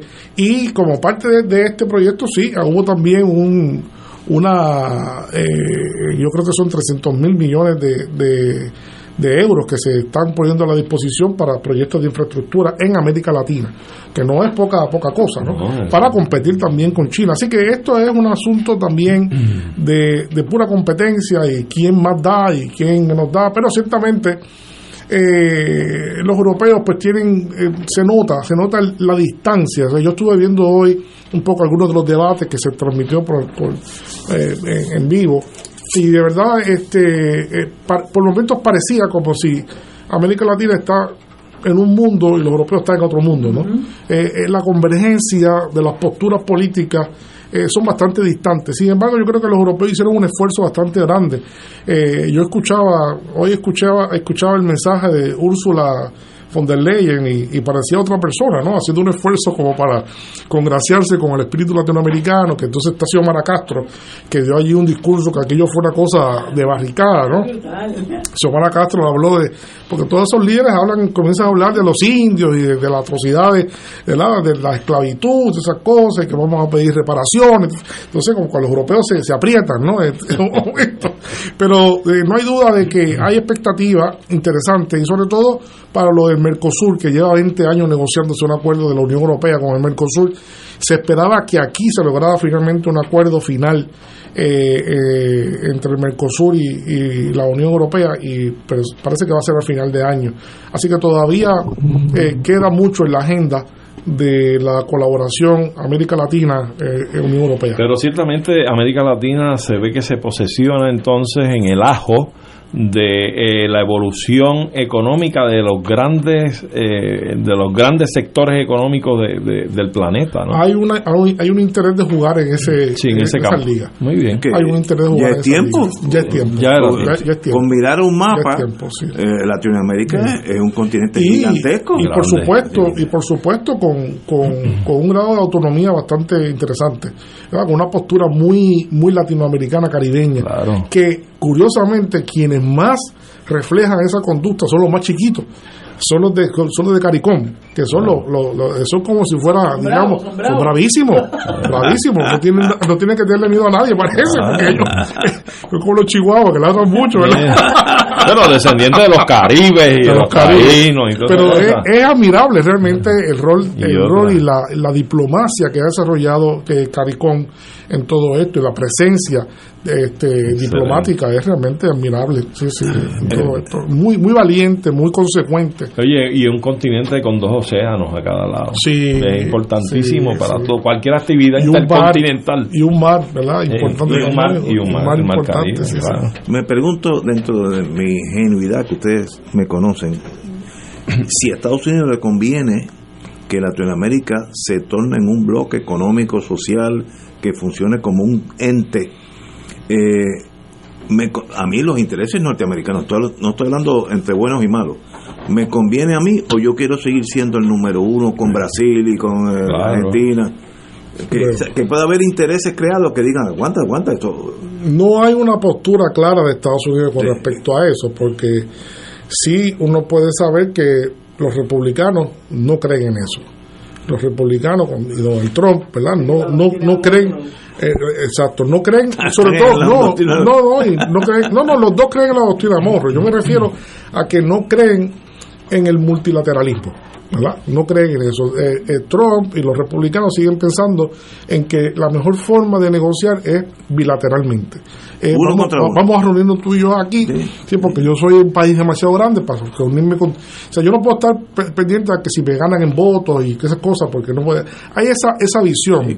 Sin embargo, los demócratas han dado indicios de que no, del todo, no, no están eh, no están desconociendo esa realidad multilateral que es cada vez más fuerte en América Latina, ¿verdad? Por el organismo CELAC, que se convierte en un ente, un ente negociador, ¿verdad? Un ente negociador, UNASUR, que vuelva a resucitar UNASUR para, para comprar eh, cosas, ya no para Perú, ya no para Bolivia, sino para todo el continente. si vamos a comprar una pastillita a, la escala de, que Paraguay compre la pastillita, si la compramos todo desde Venezuela hasta allá, pues la escala de compra pues es otra otra cosa, ¿no? Otra cosa que tiene que, tomarse muy en serio. La es si, si, en este momento histórico Estados Unidos está en posición de impedir que esas cosas pasen. Esa es la pregunta. Esa es la pregunta porque... Lo puede entorpecer. Eh, lo puede entorpecer. Lo puede entorpecer. no va a pasar. Léase Ucrania y Rusia, lo puede entorpecer, pero yo creo que ya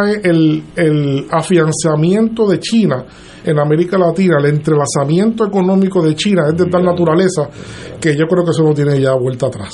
No tiene vuelta atrás. Ya penetró ese mercado. Sí, ya penetró con fuerza y tiene y tiene el tema de, de los chinos no solamente es que penetró el mercado, sino que las condiciones con las cuales, las condiciones políticas con las que trabaja China son totalmente distintas a las que trabajan incluso los europeos y los estadounidenses que todavía pues ponen condiciones en particular. Yo te voy a dar esto, pero tú me tienes que sacar este gobierno, esto no me gusta. Los chinos no ponen condiciones de, de nada, no no no, no toman vendo, gobierno. ellos no les importa quién esté el gobierno, si es Bolsonaro. Si, es- eh, eh, para, para los chinos no importa si es Bolsonaro o si es Lula. Eh, punto. Eh, pues, si mañana si mañana en Venezuela está eh, Guaidó, eh, para los chinos es igual. Eh, ¿verdad? Lo de ellos siguen en nego- Venezuela. eh, claro, O claro. Brasil. O Brasil. No importa Entonces. Pero es que eso es más.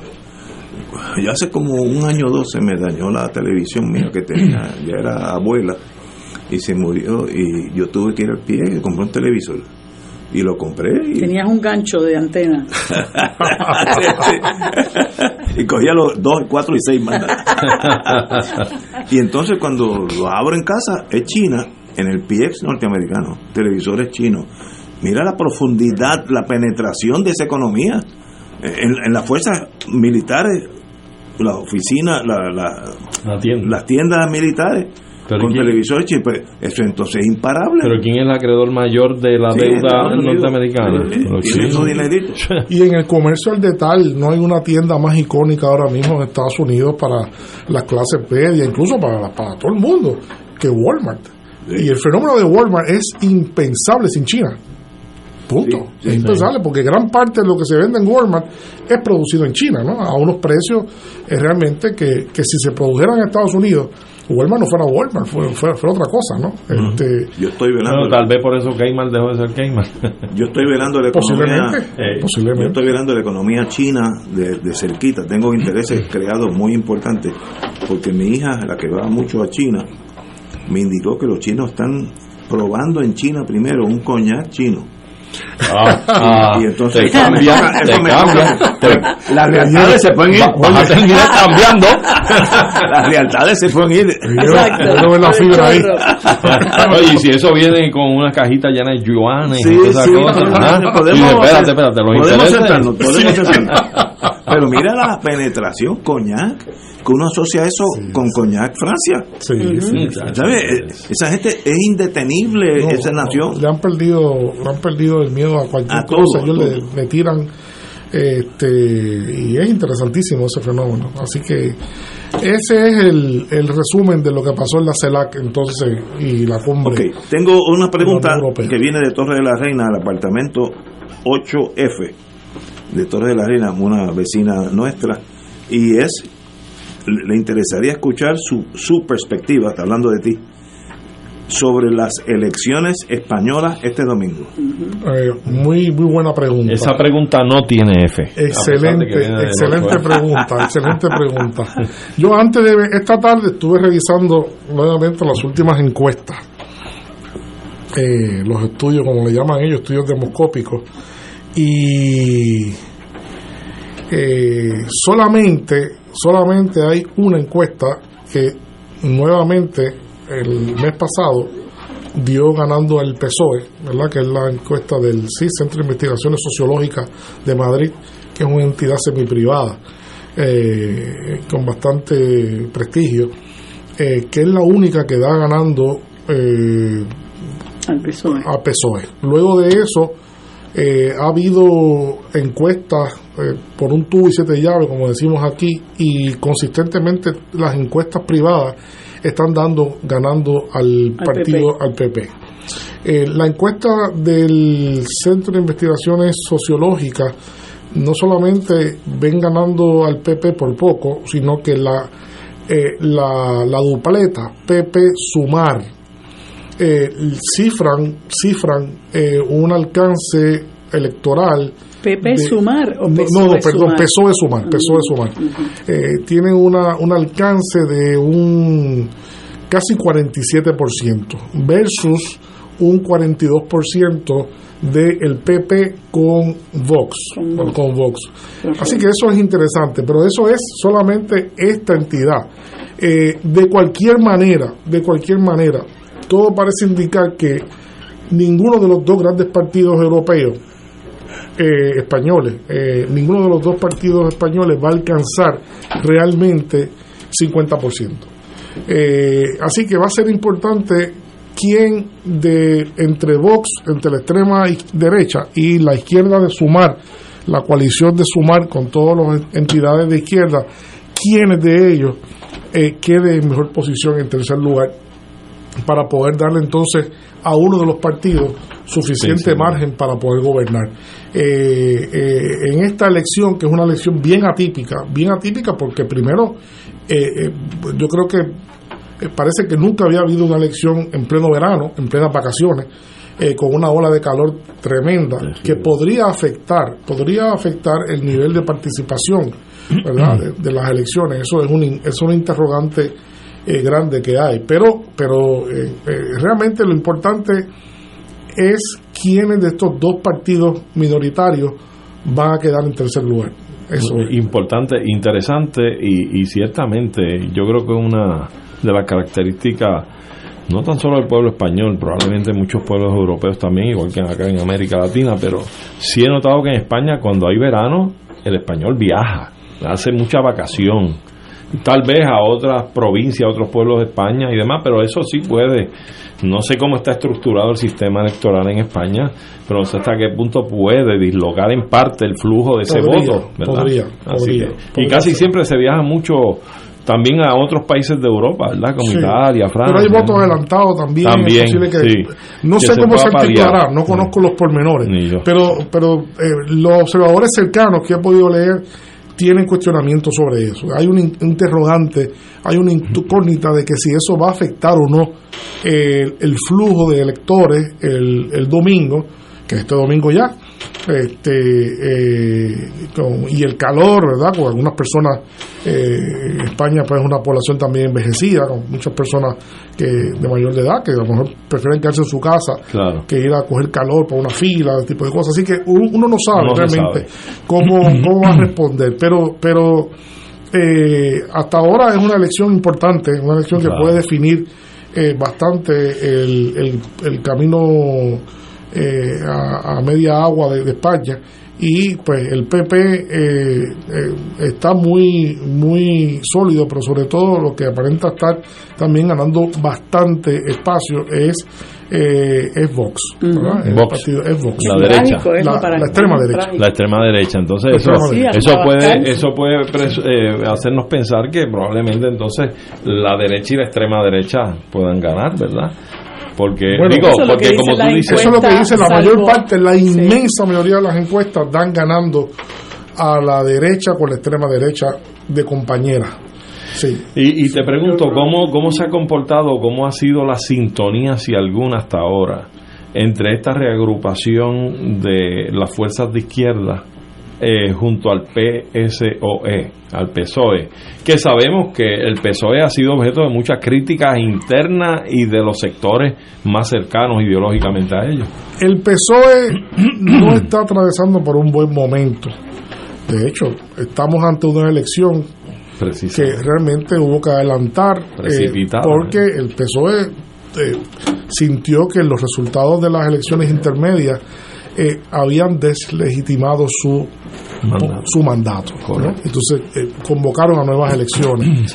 Eh, sin embargo, sin embargo, sumar sumar que es la agrupación de todas las izquierdas, ¿verdad? En España hay muchas izquierdas distintas, izquierdas regionales, izquierdas nacionalistas, ¿verdad?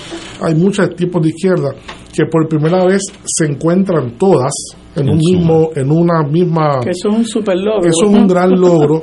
Y el logro se ha dado precisamente eh, la magia del momento se ha dado por el temor de que Vox llegue al poder en España. De que Vox llegue al poder en España. ese ha sido el factor aglutinador. Ese ha sido el factor que ha dado el aglutinamiento que no nunca había tenido la izquierda. ¿Y, Vox puede ganar las elecciones? No, no las puede ganar. Solo no, Vox no, solo no, no, no van a ganar las pero elecciones. Con, pero, sólido pero, gobierno pero si salen sólidos 14, 13, 15%. Puede entorpecer enormemente lo que pueda hacer.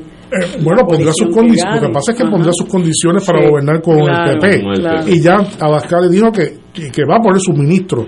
Yo también quiero unos ministros en el gobierno. Y simplemente ya en algunas en algunas jurisdicciones donde donde donde Vox verdad está está gobernando. Hay una hay una en, en, Madrid un barrio de Madrid que ganaron y ha sido bien difícil por las posturas.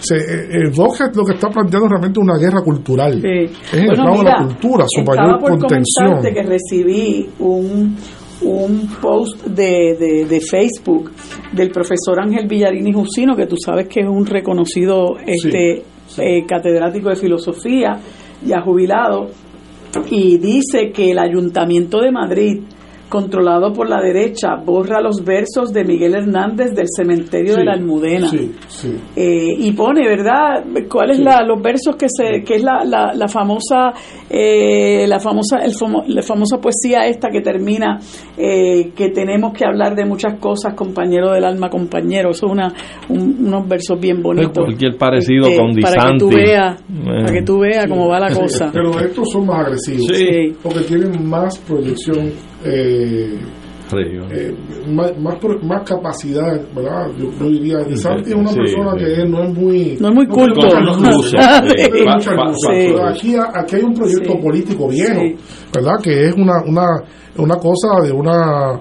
eh, lo, que, lo que implica en términos generales es que van a venir a hacer una guerra cultural muy grande en España, que, que va a ser chocante y que ya, ya tiene estre- estremecida la sociedad española, que por eso es que la, la- la esperanza de ciertos sectores es que se neutralice ese crecimiento con un repunte de sumar que logre entonces integrarse con el PSOE, que no es del agrado de mucha gente, Sí. pero, Pero no hay eso- más nada. no hay más nada. Bueno, Entonces, Unidas Podemos lo hizo en un momento Unidas, dado. Unidas Podemos está, está ahí, Está en está, en sumar, en sumar, pero en menos mal, pero que te quiero decir que se unió en el gobierno de Pedro Sánchez, Sí, sí, eh, negoció sí, con ellos para poder este, Sí. gobernar. Sí, hay quien dice que, que debieron haber seguido antes, ¿no?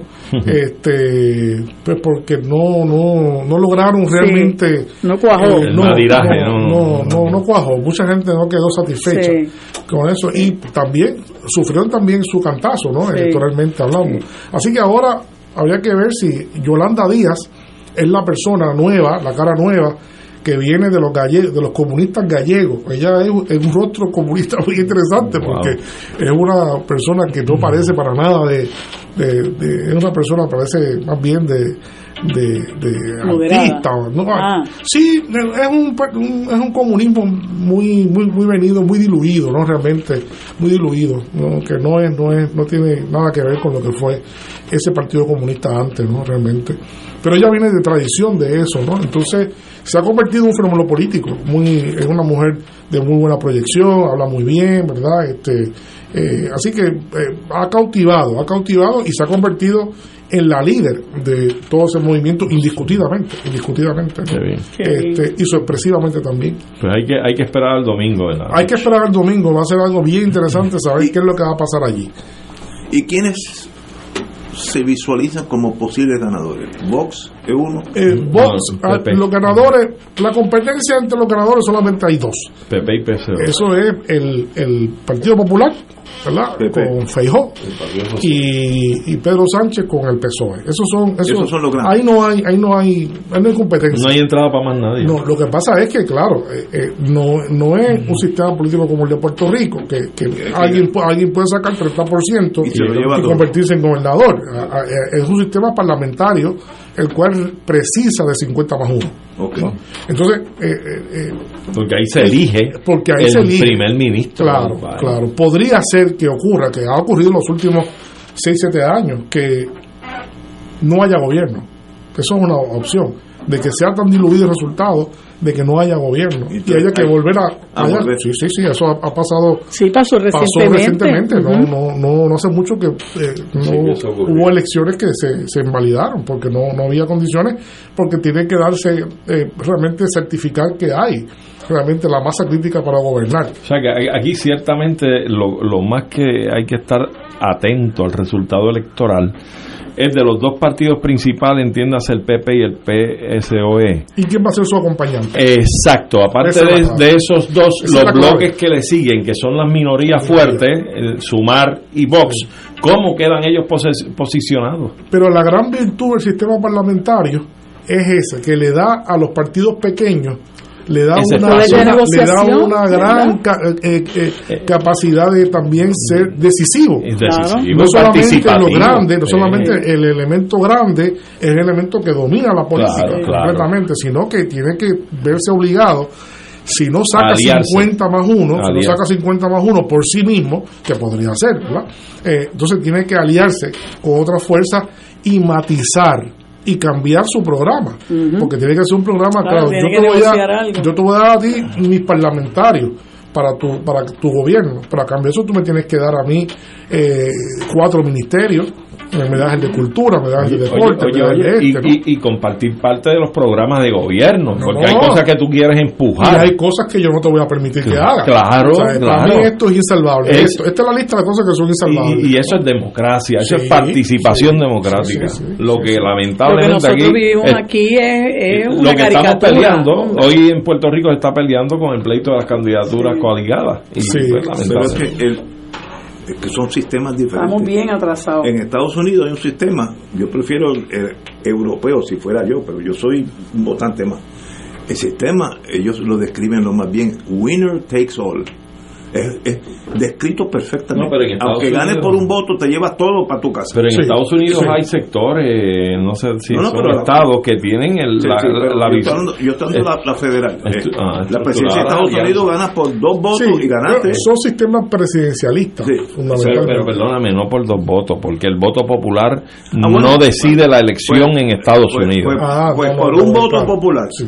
que, que- que el, que el- el bloque ese de, de los votos por, por Estado, uno está a favor de Trump o de- y se acabó. Ah, bueno, tú hablas así de- los colegios electorales. Exacto, los colegios electorales. Claro, claro. Pero es que son sistemas diferentes, no estoy diciendo si es bueno o malo. Y yo, yo creo que el europeo es más justo, más, más pausado. Pero No. el sistema americano no lo va a cambiar. No, inclusive, in- nuestra generación. inclusive el, el sistema americano que tú señalas, que es por voto electoral y no por el voto popular, ciertamente deja una sombra grande sobre la justicia de ese voto, o sea, la justicia del resultado de una elección donde el voto popular es abrumadoramente mayoritario para un candidato que resulta que no sale electo, porque es el voto electoral el que cambia el resultado. Yo creo que eso es total y absolutamente antidemocrático. No es antidemocrático, porque No. el sistema democrático norteamericano. Es una- claro. Habría que con- cambiar la constitución. Bueno, lo que pasa es que ellos lo bautizaron democrático, pero Claro, pues que democrático no tiene nada. Es una caricatura de democracia. ¿Cómo tú me vas a decir a mí que tú- yo saco un millón de votos de ventaja del contrincante Y pierdo mío la elección? y pierdo la elección? ¿Qué democrático es Claro. eso? Eso es lo que ellos se creen. Estoy de acuerdo con ustedes. Pero todos nosotros moriremos con ese sistema. Nosotros no, ellos, No, no, los no, americanos. pues, Ay, no me metan en la Nosotros bote, no tenemos favor. ese sistema, afortunadamente. Tenemos uno malísimo, pero nosotros aquí se gana por el voto popular. Lo que pasa es que Ah, bueno, es, sí, sí. es inconcebible que una persona que saca 32% gobierne el 100% del país con el 67, 68% en contra. Eso no tiene ningún sentido. Y En- que haya un código electoral que prohíba que haya alianzas electorales, que haya candidaturas coaligadas, que la gente pueda ejercer el derecho al voto de manera libre, como se contempla, ¿no? Y que yo me pueda asociar. Eso mismo que está pasando en España, ¿por qué no puede pasar aquí? No, aquí pasaba. Por eso pasaba, pasaba. ¿por qué no puede pasar ahora? ¿Por qué no puede volver Imagínate, a pasar? tú sabes lo que es que Luis Ferré eh, figuró mitad, en la papeleta de los reformistas y del Partido Pero Socialista. estamos hablando de historia antigua. No, el no. sistema norteamericano presente va a estar ahí tres, cuatro, cinco generaciones. Eso es allá. Pero eso es allá. Eso es allá. Pero nos afecta el es nuestro. Pero aquí- Peor que el de aquí. Sí, Las señor, pero- candidaturas nuevas estu- estuvieron hasta el 2011. ¿Las candidaturas? ¿Qué? coaligadas. Coaligadas se permitían hasta el 2011. Y las alianzas entre partidos se permitían. Yo Lo que que- pasa es que cuando el partido en gobierno en ese momento, que es el PNP, Claro, la, la mente ve, de no, Fortunio ve, ve surgiendo ve surgiendo movimientos minoritarios en auge para las elecciones del les hace- 12 que les ahí estaba ahí estaba el movimiento de puertorriqueño Por el- Puerto por Rico. Puerto Rico el movimiento Unión El Soberanista etcétera etcétera ahí el pega Partido del Pueblo Trabajador. el partido ahí cerraron puertas Ahí el PNP eliminó esa ¿Y posibilidad. cómo, cómo- cómo se van a abrir esas puertas? Bueno, hay unos Bueno, planteamientos lo- de derecho claro, constitucional. Lo intentamos ante un tribunal supremo que hoy le ha dado la espalda a hacer historia en el país y a devolver devolverle al sistema la verdadera eh, eh, condición democrática. El, el Tribunal Supremo le dio la espalda a esa maravillosa oportunidad que tenía. Pero está bien. Que el pueblo se encargue. Que el pueblo se encargue. Porque si las alianzas formalmente en un código electoral no se puede conseguir para restituirla, era una figura histórica que hemos tenido hasta el 2011. Y no si así no se pudo ni se puede, tendremos que inventárnosla Claro, para poder, país- fuera del el código país Tiene que electoral. empezar a reagruparse y tiene que empezar a darle la espalda a esa derecha rancia y corrupta, ese bipartidismo que ha traído al país a la debacle en la que nosotros vivimos y empezar a reagruparse para darle el poder, darse el poder ellos mismos, porque esta gente no representa Secuestrar al el poder. Secuestrar el poder. Ese descontento, Marilú, ya tú lo estás viendo.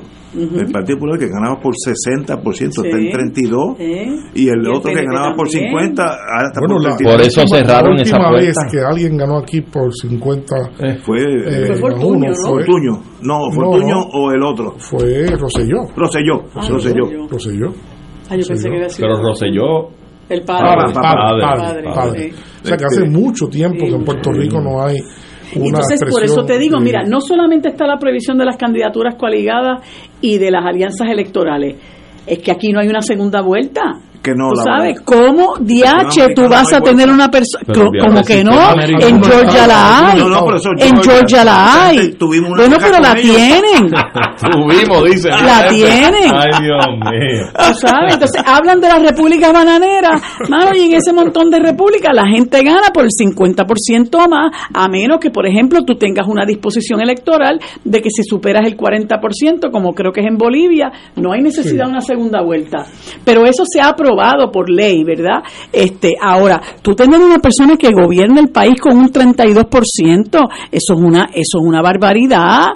Entonces después tú, tú tomas decisiones en contra de la mayoría del país y que y que tú veas, mire, pues no no va a haber candidaturas caligadas, no va a haber alianzas electorales, no hay segunda vuelta. ¿Y por qué? Porque tú te estás dando, según según lo que pasó en el 2011, de que las prohibieron porque veían la amenaza en, en los partidos emergentes, ahora dicen, bueno, ni la segunda vuelta te la, da- te la vamos a dar porque sé que no vamos a llegar al 50%. que el precepto sociológico que, que impera es que la acción de gobernar tiene que estar refrendado por la mayor cantidad, Claro, eh, por la legitimidad, legitimidad. lo que se llama Pero legitimidad. es que es factor lógico, legitimidad eso es es, eso es totalmente Sí, lógico. sí.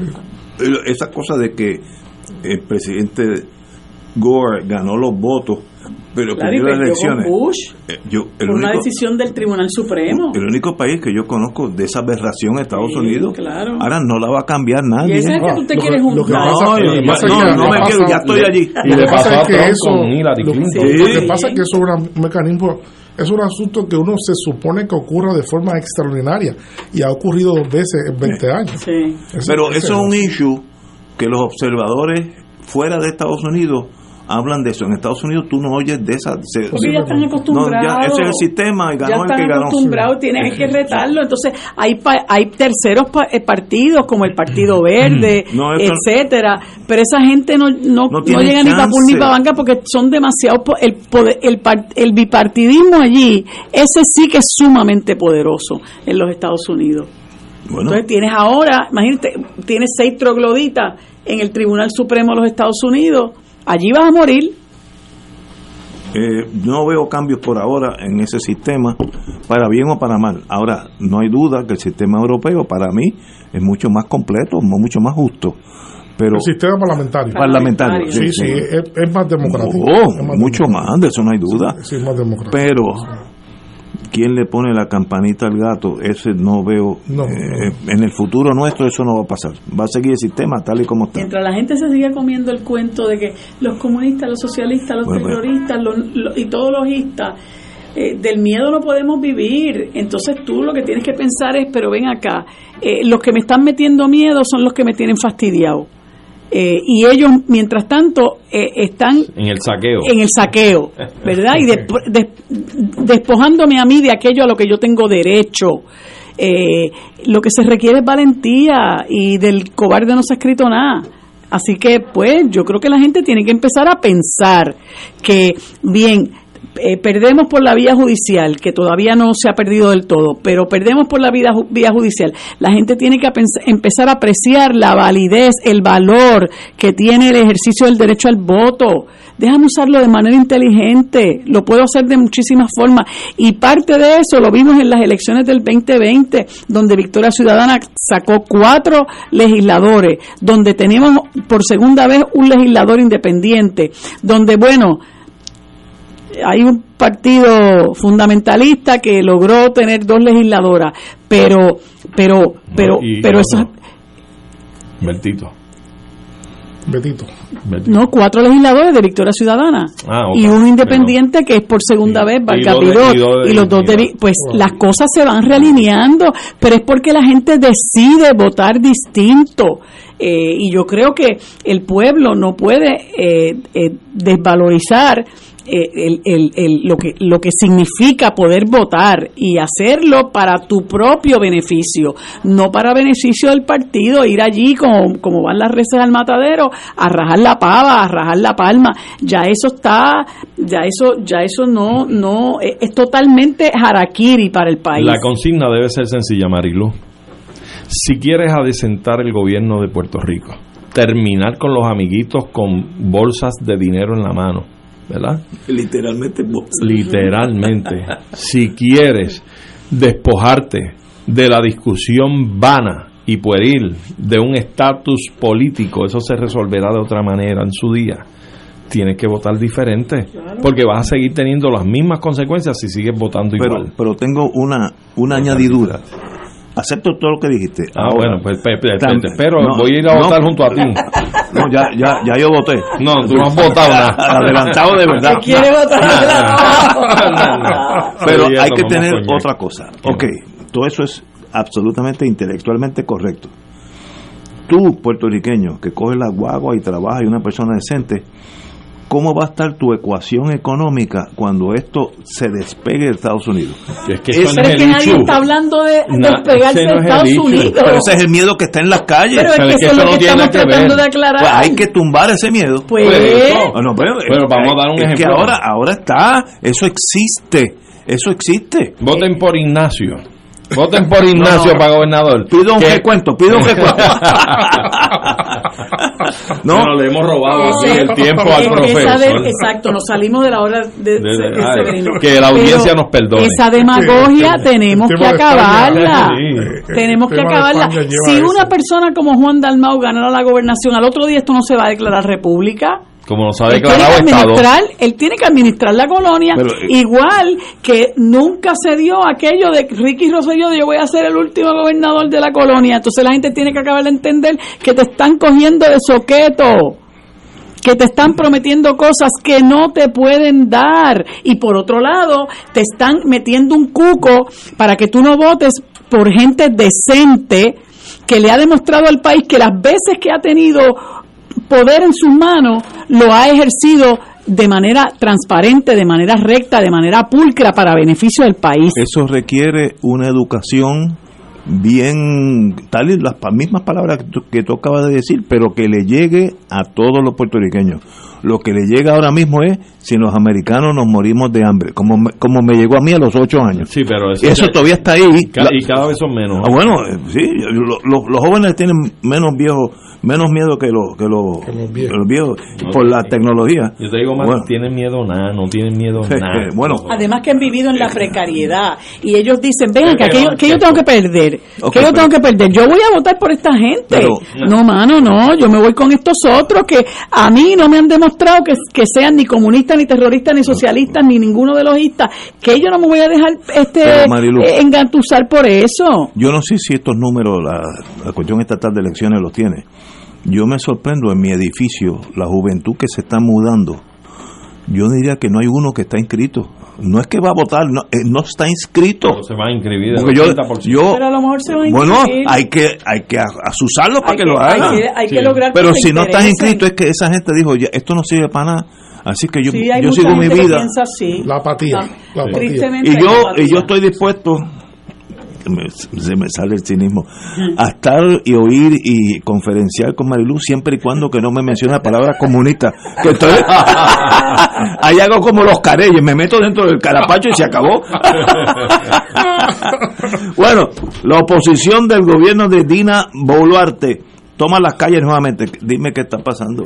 Bueno, Usa este, eh, realmente el movimiento social, el movimiento social en Perú eh, ha decidido retomar eh, las calles. Eh, Wow, había habido una fuerza. pausa, había habido una pausa.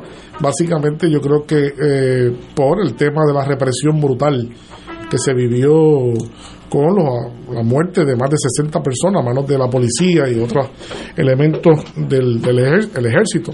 Eh, fue una represión terrible y se comenzó a organizar una nueva, lo que llaman ellos la toma de Lima, la tercera toma de Lima, eh, que esto consiste en, en que movimientos eh, de agrupaciones políticas, sindicales, estudiantiles, vienen desde todo Perú, desde todo Perú, de todas las regiones.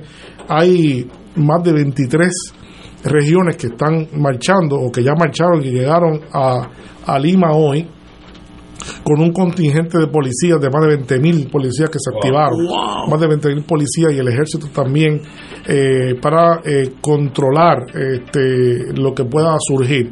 Eh, dicho sea de paso, no solamente la gente marchó hacia Lima, sino que en una multiplicidad de ciudades, yo perdí la cuenta, lo estaba, lo estaba viendo, pero eh, en casi todas las ciudades intermedias y grandes, aparte de Lima, también se paralizó los centros educativos, se paralizaron centros de trabajo, el transporte.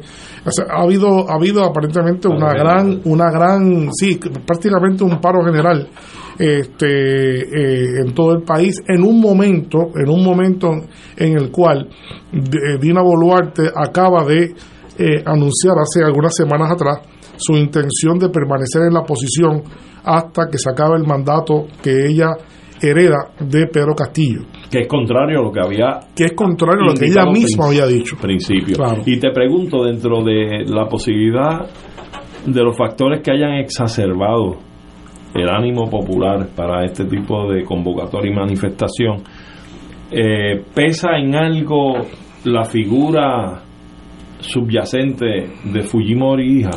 Bueno, eh, eh, todo parece indicar que hay una alianza Por eso. entre el, el Fujimorismo y Dina Boluarte. El sector más decidido que ha respaldado a Dina Boluarte ha sido Keiko Fujimori. O sea, pero Eh, son la bancada, extremos. la bancada, sí, son extremos. O sea, extremos. lo, lo que sí, lo que Son simbolizaba Boluarte y lo que significa Totalmente. este, totalmente. esta mujer Fujimori son Sí, dos sí, polos, sí, sí, polos to- diferentes. Ella, eh, ¿verdad? Vale la pena repetir que Boluarte viene de un partido muy de izquierda, muy de izquierda, que es Patria Libre, eh, y Sí. ella concursó con Pedro Castillo. Debería y realmente pues dio un giro eh, y se, no solamente se ha incumplido su palabra sistemáticamente porque ella había prometido de que si a Pedro Castillo lo destituían Ella- ella iba a renunciar Yo creo que se ha excomulgado ella y misma. ha hecho todo lo, todo lo contrario, todo lo contrario. Así que, eh, y en este momento lo interesante es que eh, también los estudios demoscópicos demuestran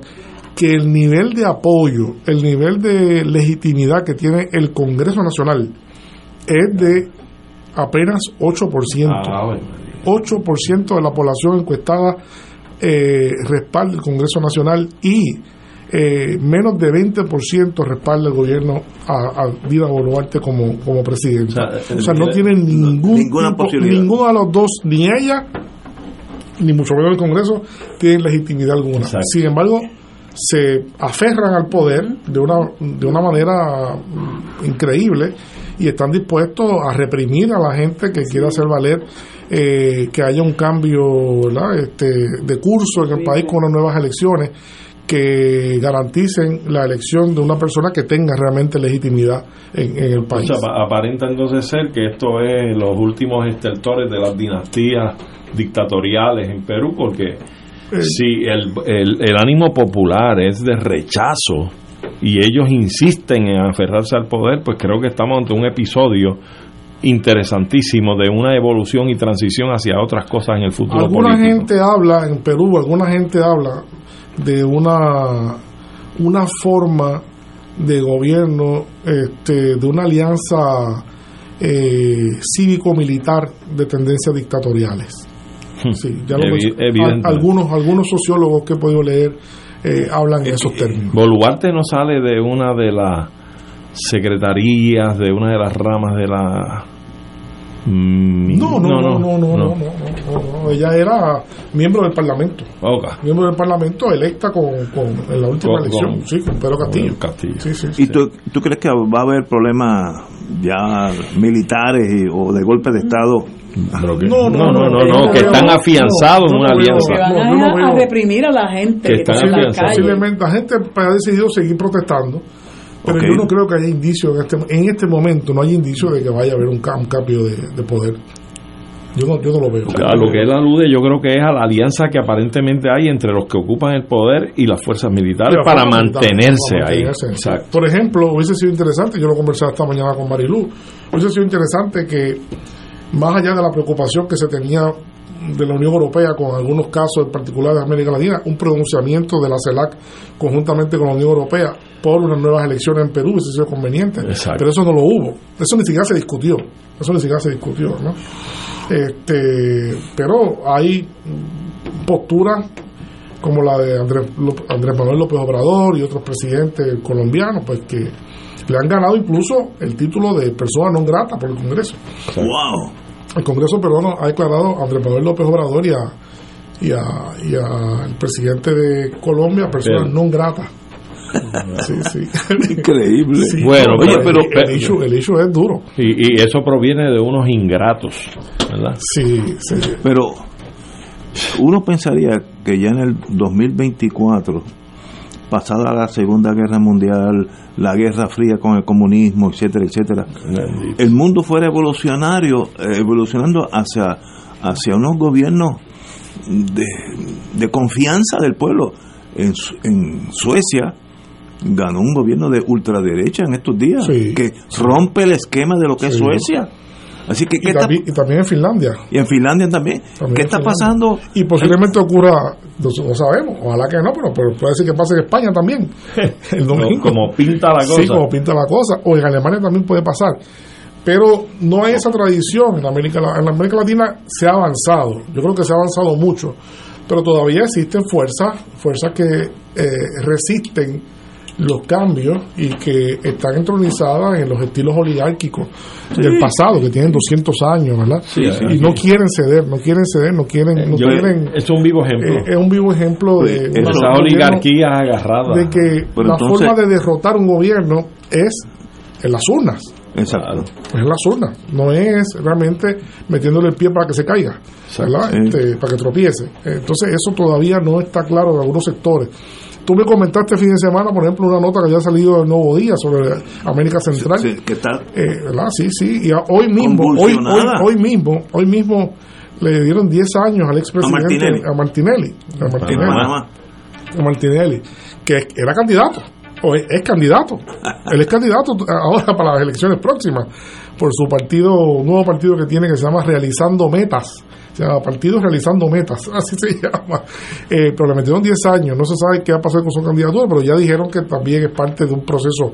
Eh, eh, la situación no está, mm, eh, ha cambiado y, y se ha mejorado, pero todavía hay elementos retardatarios, ¿verdad? Este, eh, reaccionarios en América Pero Latina, cuando- y específicamente en Centroamérica. Cuando los que tienen el poder no ceden, están invitando un golpe eh, del pueblo revolucionario porque no hay alternativa. O sea, hay- a veces la vida te pone en una condición que tú echas para adelante o te quedas sometido. Claro. Y, y- y lo estoy viendo en varios países llegando a esa fuerza, ¿no? Sí, Wow. sí. De verdad, la verdad que Un retroceso. yo por eso continúo y si y eso es dialogando aquí Sin porque respeto a la vida de la gente, que es lo peor, ¿verdad? Eso es lo peor. No, no, las dictaduras son especialmente crueles, especialmente crueles. Y se cometen aquella dictadura del palillo Videla de Argentina. Ah, de, de Videla, Las sí. cosas que hicieron a los Ah, estudiantes, mejor es ni saberlo, Bueno, mejor es, no, uno no- y- mejor es no, no Y saberlo. pongamos ahora a propósito del 50, 50 los 50 años de, De- de la De lo de dictadura Pinochet. de Pinochet, Sí, ¿no? Todo lo que hubo, ¿no? Son- Terrible. Son eh, 3.000 personas perdieron la vida, ¿no? Este, desaparecidas o asesinadas. Crímenes de lesa Chile. humanidad. Y 40.000 personas sufrieron tortura, diferentes causas, ¿no? Este, graves con la dictadura. Sí, son crímenes de lesa No, no, humanidad. pero hicieron cosas. Yo en ese mundo todavía estaba, eh, como dicen, inside. Y la, la, la fuer- el SIM, el Servicio de Inteligencia Militar Ah, Argentino, sí, sí, sí. cometieron actos que ni en películas de terror tú puedes ver. No, en películas de terror tú no puedes ver. Mi- Y mejor es ni saberlo. Ah, Y yo que no. Ni no- contarlo. no, mejor es no, no, eso no existió. Porque es una cosa, lo que puede hacerle el ser humano al ser humano no tiene límite. Ni los animales salvajes pueden ser tan Y crueles. muchas de esas dictaduras estaban apoyadas por el gobierno estadounidense. Sí, sí, Estaba la de Paraguay de No, Stroessner, la de Videla, la de Pinochet, la de la de Somoza Pero en, Nicaragua. Pero, pe- pero no es un apoyo retórico. Sí. Estamos No. hablando de financiamiento Sí, expreso. sí, sí, pero, sí. pero, ¿Sabe? De y- y-. La de y ayuda. Pero recuérdate, en aquel momento Estados Unidos tenía la paranoia de que el comunismo se iba a quedar con el mundo entero. Teníamos a Cuba ahí con agentes secretos. La mitad es fantasía. Pero, sí, sí.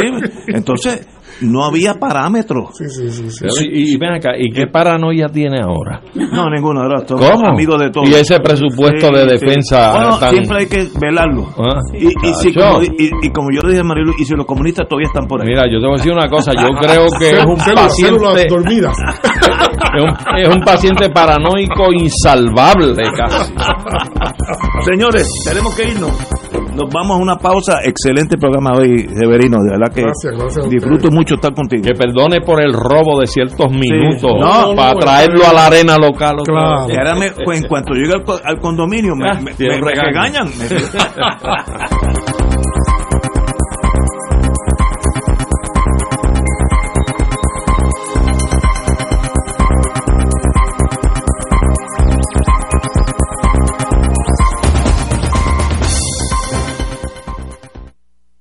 Esta emisora y sus anunciantes no se solidarizan necesariamente con las expresiones vertidas en el programa que acaban de escuchar.